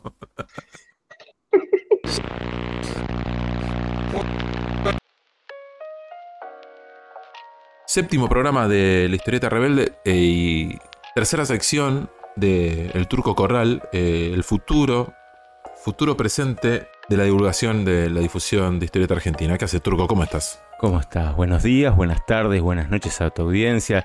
Yo diría el futuro, porque ya llegó, estamos acá, y aparte, porque, digamos, el futuro también va a depender mucho de los artistas. Por eso a mí me gusta hablar mucho de los artistas. Y a mí no me gustaría perder tiempo saludándonos Oh, y ah, saltar directamente a lo que creo yo fue la obra que más me marcó en este 2023. Aunque es una obra del 2017, pero que la volví a leer en su edición coloreada ok. nueva en este 2023, que es La chica alien de Nicolás Brondo. Ok, perfecto. Entonces leíste Chica Alien de Nicolás Brondo. Le mando un saludo a, a- a Nicolás. Él participa. Yo, yo, Sí, sí. escu- yo escuché este podcast. Sí, sí, o sea, de hecho, mientras estamos acá hablando, ah, es- es- están escuchando una charla todos con, con Nicolás. Ah, Eh, ¿está acá al lado? no, no, no, ah. no en el- durante, durante el programa están escuchando. Ah, ah, ok. o sea, eh, claro, qué boludo. Vos, vos está- tendrías que estar grabando ahí. Claro. O sea, exact- claro. entonces no, está sí, bien. sí, sí, está bien. Como- Hay los temas de continuidad, ¿viste? Claro, no, por Es eso, por eso. Bueno. Bueno, bueno, me alegro, me alegro. Eh, este, bueno, la, la gente dice que tenés como una visión bastante particular de, de- de ver eh, la historieta o, o de ver el mundo de la historieta en general. Entonces me estoy como entre intrigado y con miedo de qué podés llegar a decir vos de, de Chica Alien. Mira, Chica Alien es una obra que está eh, sujeta a muchas interpretaciones, muchas teorías. Sí. Incluso si vas a Reddit hay un par de, de- de- de- de- de hilos armados, me parece, porque hay teorías respecto de, la- las interpretaciones. Sí, apúrate, porque por ahí no están más cuando vas a fijarte, pero, pero, pero yo, yo de ahí leí y saqué que siendo esta una obra que seis años después revisitándola me sigue contando historias, Sí. eh, yo creo que vale la pena eh, eh, volver a, a traerla a la Tengo superficie. una, tengo una si consulta. Leíste, o sea, vos leíste la, la edición blanco y negro y la de color, las dos. Yo leí la edición de blanco y negro y la de color. Y a mí el primer detalle que me gustó es que la edición color, por cuestiones de presupuesto, es más cortita, es más, más petiza. Me sacó medio centímetro, entiendo, para poder pagar ciertos este, faltantes de pintura y demás. Bastante de pintura. Pero, sí. Pero bueno, pero más allá de eso... el, eh, primero, el primero fue editado por Llanto de Mudo, el segundo es eh, por los chicos de Libera la Bestia. La bestia. Libera- ¿Y qué bestia liberaron con esta, con, esta chica alien? Porque si bien hagamos, re- recapitulémosla rápido, pero Sí. es La leíste toda. dos veces. Una hace tres, seis años. O sea, pero, pero bueno, ahí hay un tema, porque volver mucho sobre las obras a veces te marea, te confundís, Ok. dudás de lo que leíste antes. Sí. Este, Vos dudaste. Eh, y un poco sí, pero después esto nuevo que me encontré y fresco, y más eh, en este nuevo marco, incluso más este, cu- cultural que tenemos en Argentina en el 2023, Sí. toma más, eh, digamos, relevancia, por decirlo así. Pero vayamos, vayamos por partes. Que, Chica Alien es las eh, aventuras o desventuras de un par de personajes hermosos que son Irene y la chica Alien Sí. a quien yo leí de las dos veces, Yo a veces se me pasan las, este, las viñetas rápidamente, pero en ningún lado me acuerdo que esté el nombre. Entonces yo le digo Chica Alien. Ok, perfecto. Sí.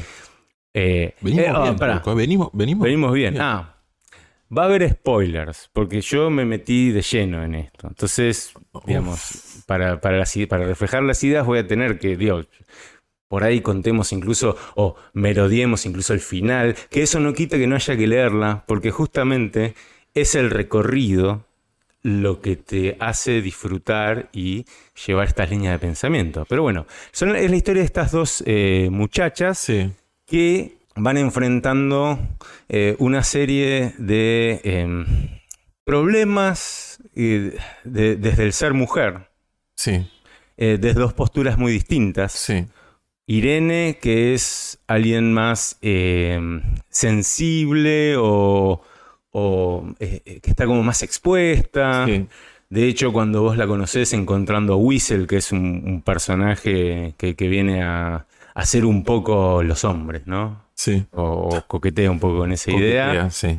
Eh, hay toda una, digamos, ha- ha- hay toda una cuestión de no estoy empoderada y en cambio Chica Alien sí, Sí.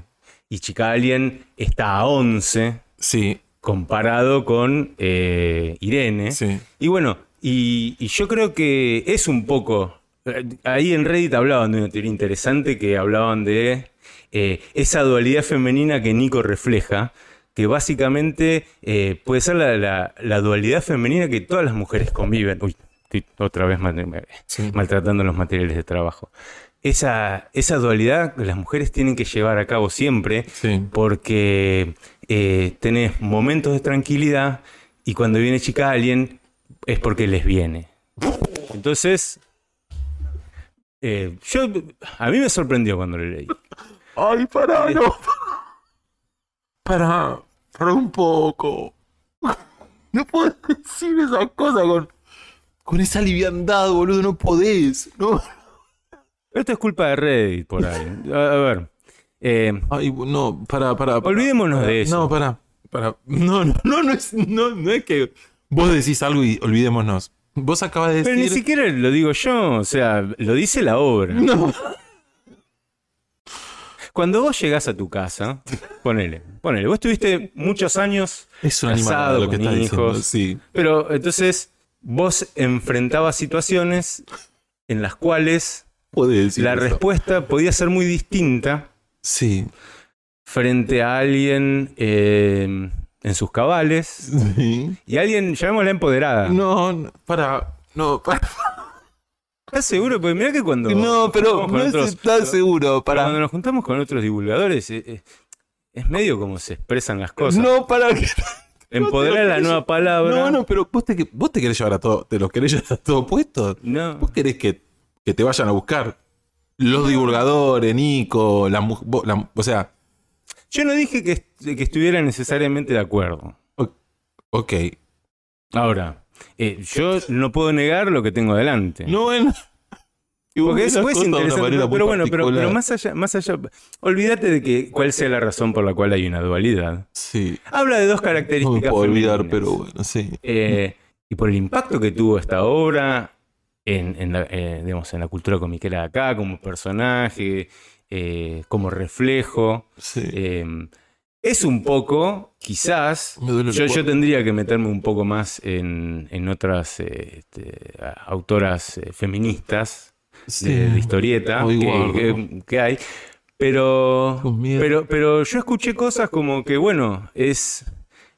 al- alguno, quizás un poco exagerado, pero planteó como que, bueno, Nico Brondo es a ellas como Eminem es a los afroamericanos en el rap. Y me parece. Me parece exagerado, pero bueno. Eso- pero, pero pero, puertas adentro, yo me encontré con una especie de ¿Pero qué dijo semiconsenso. Pará. Pará un poco, porque vos seguís hablando. Vos seguís hablando. Yo diría que cualquier divulgador de, digamos, ma- más de 35 estaría ¿De, de acuerdo con vos? con eso. No, No. no- no sé. Yo, yo no- O sea, no es algo.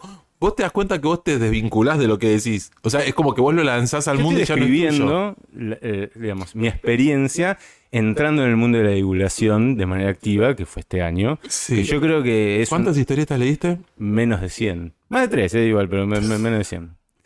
Pe- Pero, bueno, pero nos estamos alejando de, de- de la obra y su, y, su- y su mensaje, que, que también hay, hay otras cuestiones. Pero, pero digamos, en este camino, volvamos a Irene y volvamos a Chicalien, que tienen que enfrentar, en muchos casos, a- al patriarcado.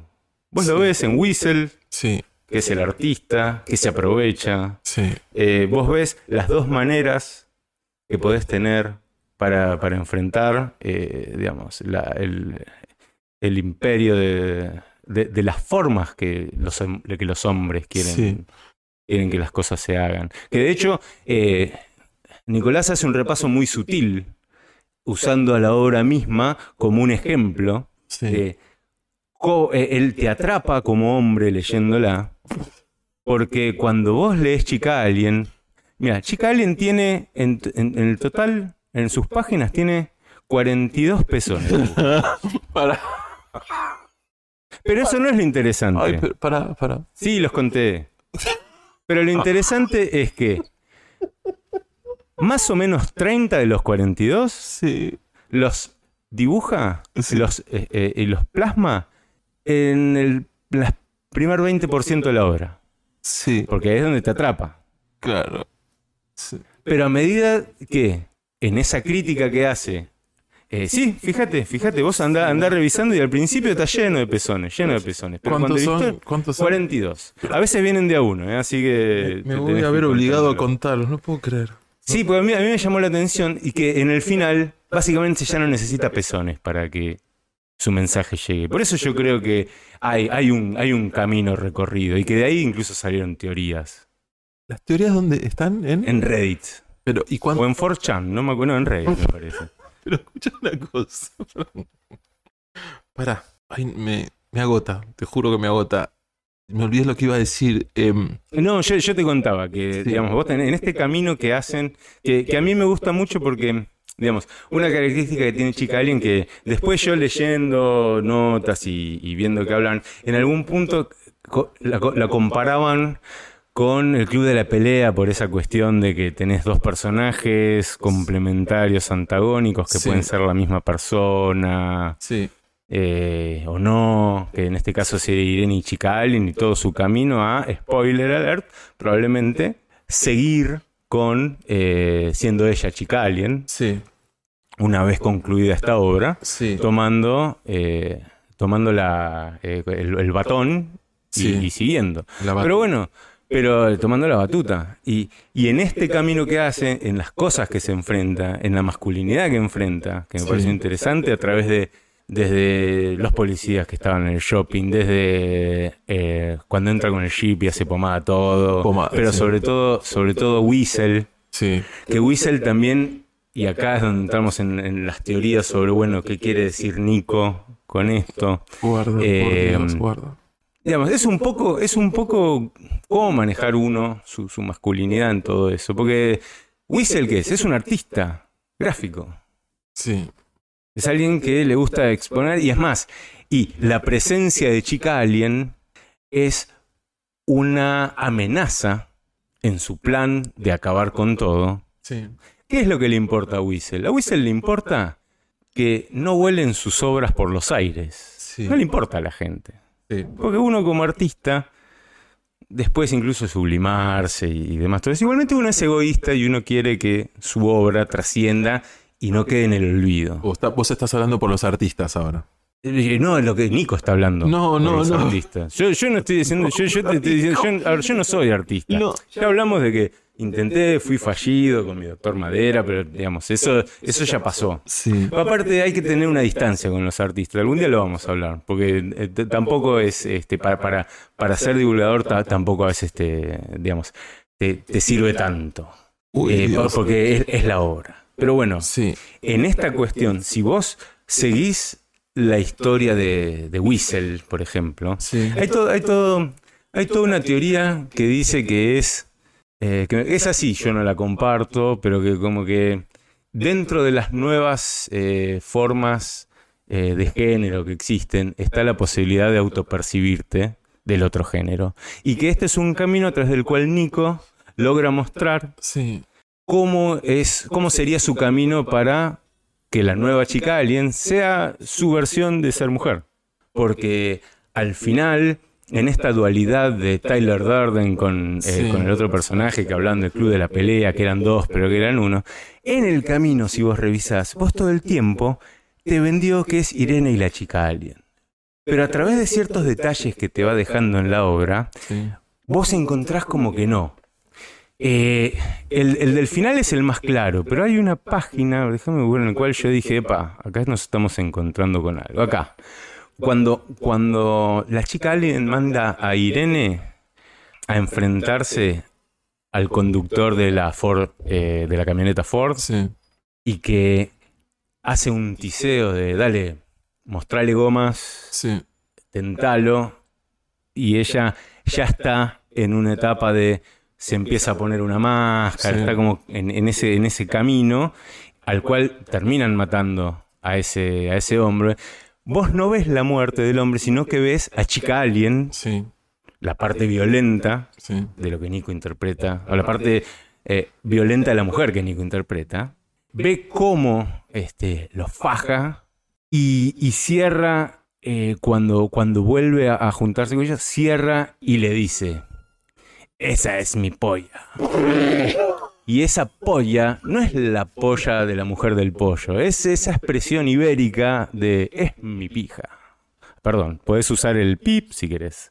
Entonces, es eso, es bueno, es, esta, es mi, esta es mi manera de, de- de ir reencontrando. Imagínate eso, por Acá. Dios. Acá. Ay, Dios. No, turco no, pero no, pero no puede Sí, ser. pero, pero me parece que me parece que estas interpretaciones en este nuevo contexto Sí, pero. es, es más abierto, es más. Por suerte ya no va a tener que ser tan... eh, cualquier artista no va a tener que ser tan sutil o tener que buscarle maneras como para mandar mensajes. Pero bueno, digamos, ¿qué pasa? Luego de eso, No puede ser lo que estás diciendo, no puede ser. Pero sí, pero luego de eso, digamos, ahí se siente en paz como para decir, bueno, dinamitemos todo. Y ahí es, eh, en este caso, Nico diciendo, sí, mirá, hay que, hay que, hay que romper. Hay que romper con el patriarcado, eh, que, que él lo plasma en un mapa, que, que, que si bien está rodeado de agua, cu- curiosamente es como si este, en, en lo que es Córdoba capital eh, quisiese volar lo que era General Busto, me parece, que es ahí, en- sí, ahí en el medio. No sé, me, me llamó la atención. Es es un área de capital que, que- que- de Córdoba capital que a mí me hace acordar. Digo, por ahí sea incluso autorreferencial en ese sentido. Pero digamos, para, para romper con todo, ¿Por qué? No, no sé, pero bueno. Pero, pero, que, pero que tiene mucho sentido, porque después hay otra teoría que podemos hablar un poco más, que es su visión sobre la salud mental. Ya, sí, ya más allá de femenino o masculino, su visión, la, la visión de Nico sobre la salud mental y cómo esta obra que eh, muestra básicamente que un camino de, de una persona dividida en dos, el cual la solución es eh, la destrucción Sí. para poder generar una nueva cosa. Eh, tiene sentido, por ejemplo, en una provincia que tiene Ay, nueve veces menos psicólogos por habitante que en Buenos Aires. Porque una obra así, Ay, no puede si vas, ser. si venís acá, va, esta obra por ahí acá sea más difícil de enganchar la historia. Porque estas, digamos, No puedes decir son, eso. son, son cosas que si hay mucho psicólogo, esto, esto probablemente no, No puedes decir lo que no- estás diciendo. Y porque, a ver, ¿cuál es el origen de Chica Alien? En esta historia estamos viendo, si querés, una historia de origen de Irene como Chica Alien. Pero la Chica Alien anterior, que es básicamente la víctima del patriarcado, Sí. Eminem, No. Capo. Así, así le había un par de, de récords. Sí. Y Ay, Dios mío. y digamos, y, y- y en estas historias a mí me parece que, digamos, todo culmina cuando él deja, mm, él deja morir su parte violenta de esas, de esas, de esas dos, Sí. digamos, porque en realidad con quien siempre hubo dualidad fue entre Whistle y la chica Allen, no Irene. Sí. Eh, y eso se nota porque si vos ves después del último enfrentamiento que tienen, en un, en, en un detalle muy sutil, es Whistle y es la chica Alien quienes están lastimados de la misma manera, faltándoles su brazo izquierdo, que es el brazo del artista. En el caso de Whistle. ¿De qué artista?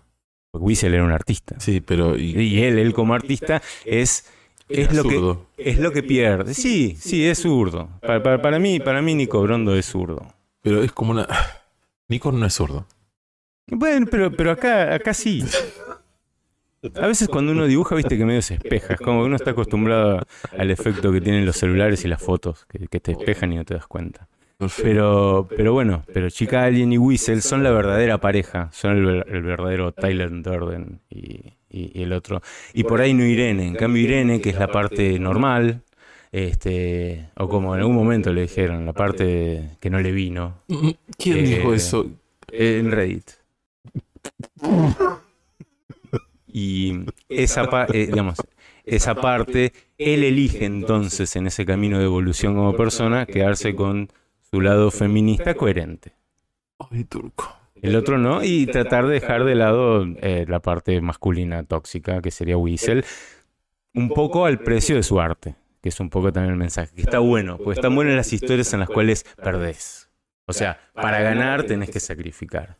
Y por eso yo creo que, digamos, desde 2017 que él tuvo esta idea hasta el 2023 no se le ocurrió más nada real. No, no. eh, ay, con, treme- con semejante importancia como chica alguien. Chica, Pero- igual tiene como un universo que sigue webcomic mutante también, o sea, como que él sigue con eso y, y ha hecho otras cosas turco, no, no sé si sabía. No, no, a ver, sí, como artista seguís, pero es como The Color and the Shape de Foo Fighters. Después de ese álbum, lo que vino, siempre estuvo a lo sumo, era casi, pero nunca fue The Color and the Shape. Eh, a nivel mensaje, porque a nivel artista sí, eh, es un capo, pero, pero digamos, creo, creo que habiéndolo releído en el código del 2023 que tenemos adelante, entre, y ahora sí, oficialmente, supongo que a raíz de esto, entre todes, eh, creo que Oficialmente, ahora sí. sí, Bueno, Turco, Este- yo te agradezco un montón, ¿sabes? Eh, o no, no sé ya. Pero, ¿querés decir algo para cerrar ya?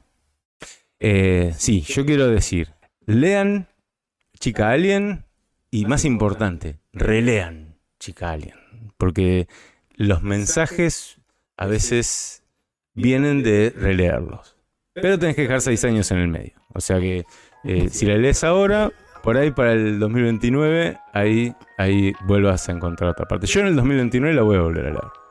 A ver si hay... Es un lindo ejercicio. Mm, Bueno, gracias, Turco. A vos.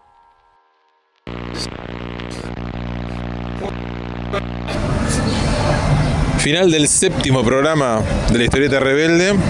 Estamos acá en un evento de historietas. No veo mucha historieta, pero es un evento de historietas al que vine eh, para encontrarme con el muchacho con el que estuve hablando hace un rato. ¿Qué haces? Como que le sobra mucha cómica a la con. eh, Le sobra mucha con a la cómic. Es verdad, tenés no sé ni qué estoy diciendo. No, no, no. Yo tampoco, yo tampoco. Quiero ir a mi casa. ¿A dónde te quieres ir? A mi casa. Perfecto. Bueno, te- me estás acompañando acá en el cierre, séptimo. Falta uno más para terminar. Eh, vos me estás acompañando a mí, en verdad. ¿Por qué? Porque ya te dije, sos una gran compañía. El podcast es una gran compañía cuando laburo. Y mm, eso, vos me acompañas. Y ahora me abriste las puertas de tu casa. Federico. Pero este lugar no es Me mío. encanta decirte Federico ahora, boludo. Es el Le podcast mando, donde. un, le mando un beso a Mirta Susana. Soy un gran fan de ella y del turco. ¿Le puedo mandar un beso? Sí, mandales. Les mando un beso, chicos, los quiero. Bueno, vamos a terminar. a ir- Hola, soy Nicolás Brondo, dibujante, ¿cómo les va? Ahí está, él es es él, el que estuvieron escuchando durante dos horas hace un rato. Bueno, eh, nos despedimos con música nacional, obviamente, eh, bandas argentinas sonando de fondo y acá con la presencia de Nicolás Brondo. Eh, decía algo, saluda, decí- despedite del mundo. Eh, me despido de todos ustedes agradeciendo. Qué seriedad, ¿no? Eh, y es que estaba buscando la manera, una manera poética de hablar del culo de Sub-Zero que acabo de ver. Les cuento antes de terminar, eh, acaba de frenar una charla muy seria que estaba teniendo Nicolás para apreciar el culo de una persona que estaba vestida de sub ¿no? Para mí era Sub-Zero. Era el culo del Sub-Zero. Hay, hay que jugar con las reglas del cosplay, que son los perso- eh, las personas estas son los personajes que están interpretando. Para mí era Sub-Zero y tenía un tremendo Totoni. Bueno, y con esa. ¿Vos lo viste? Yo lo vi. ¿Vos lo viste? Vos lo viste y, y te gustó también. Porque sí, eh, Muy lindo el culo de Sub-Zero. Era. Era in- in- impresio- Era impresionante. Se veía, era casi fluo, ¿no? Se veía a lo lejos. era incontenible. Bueno, y con esta reflexión hermosa nos despedimos del séptimo programa. Nos vemos en el último. Nico, el último se viene. ¿Esta es la entrevista que me ibas a hacer? ¿Me trajiste hasta acá a, a este callejón sin salida para hacerme esta entrevista? Sí. Ah, sos un hijo de puta. Chau, chau.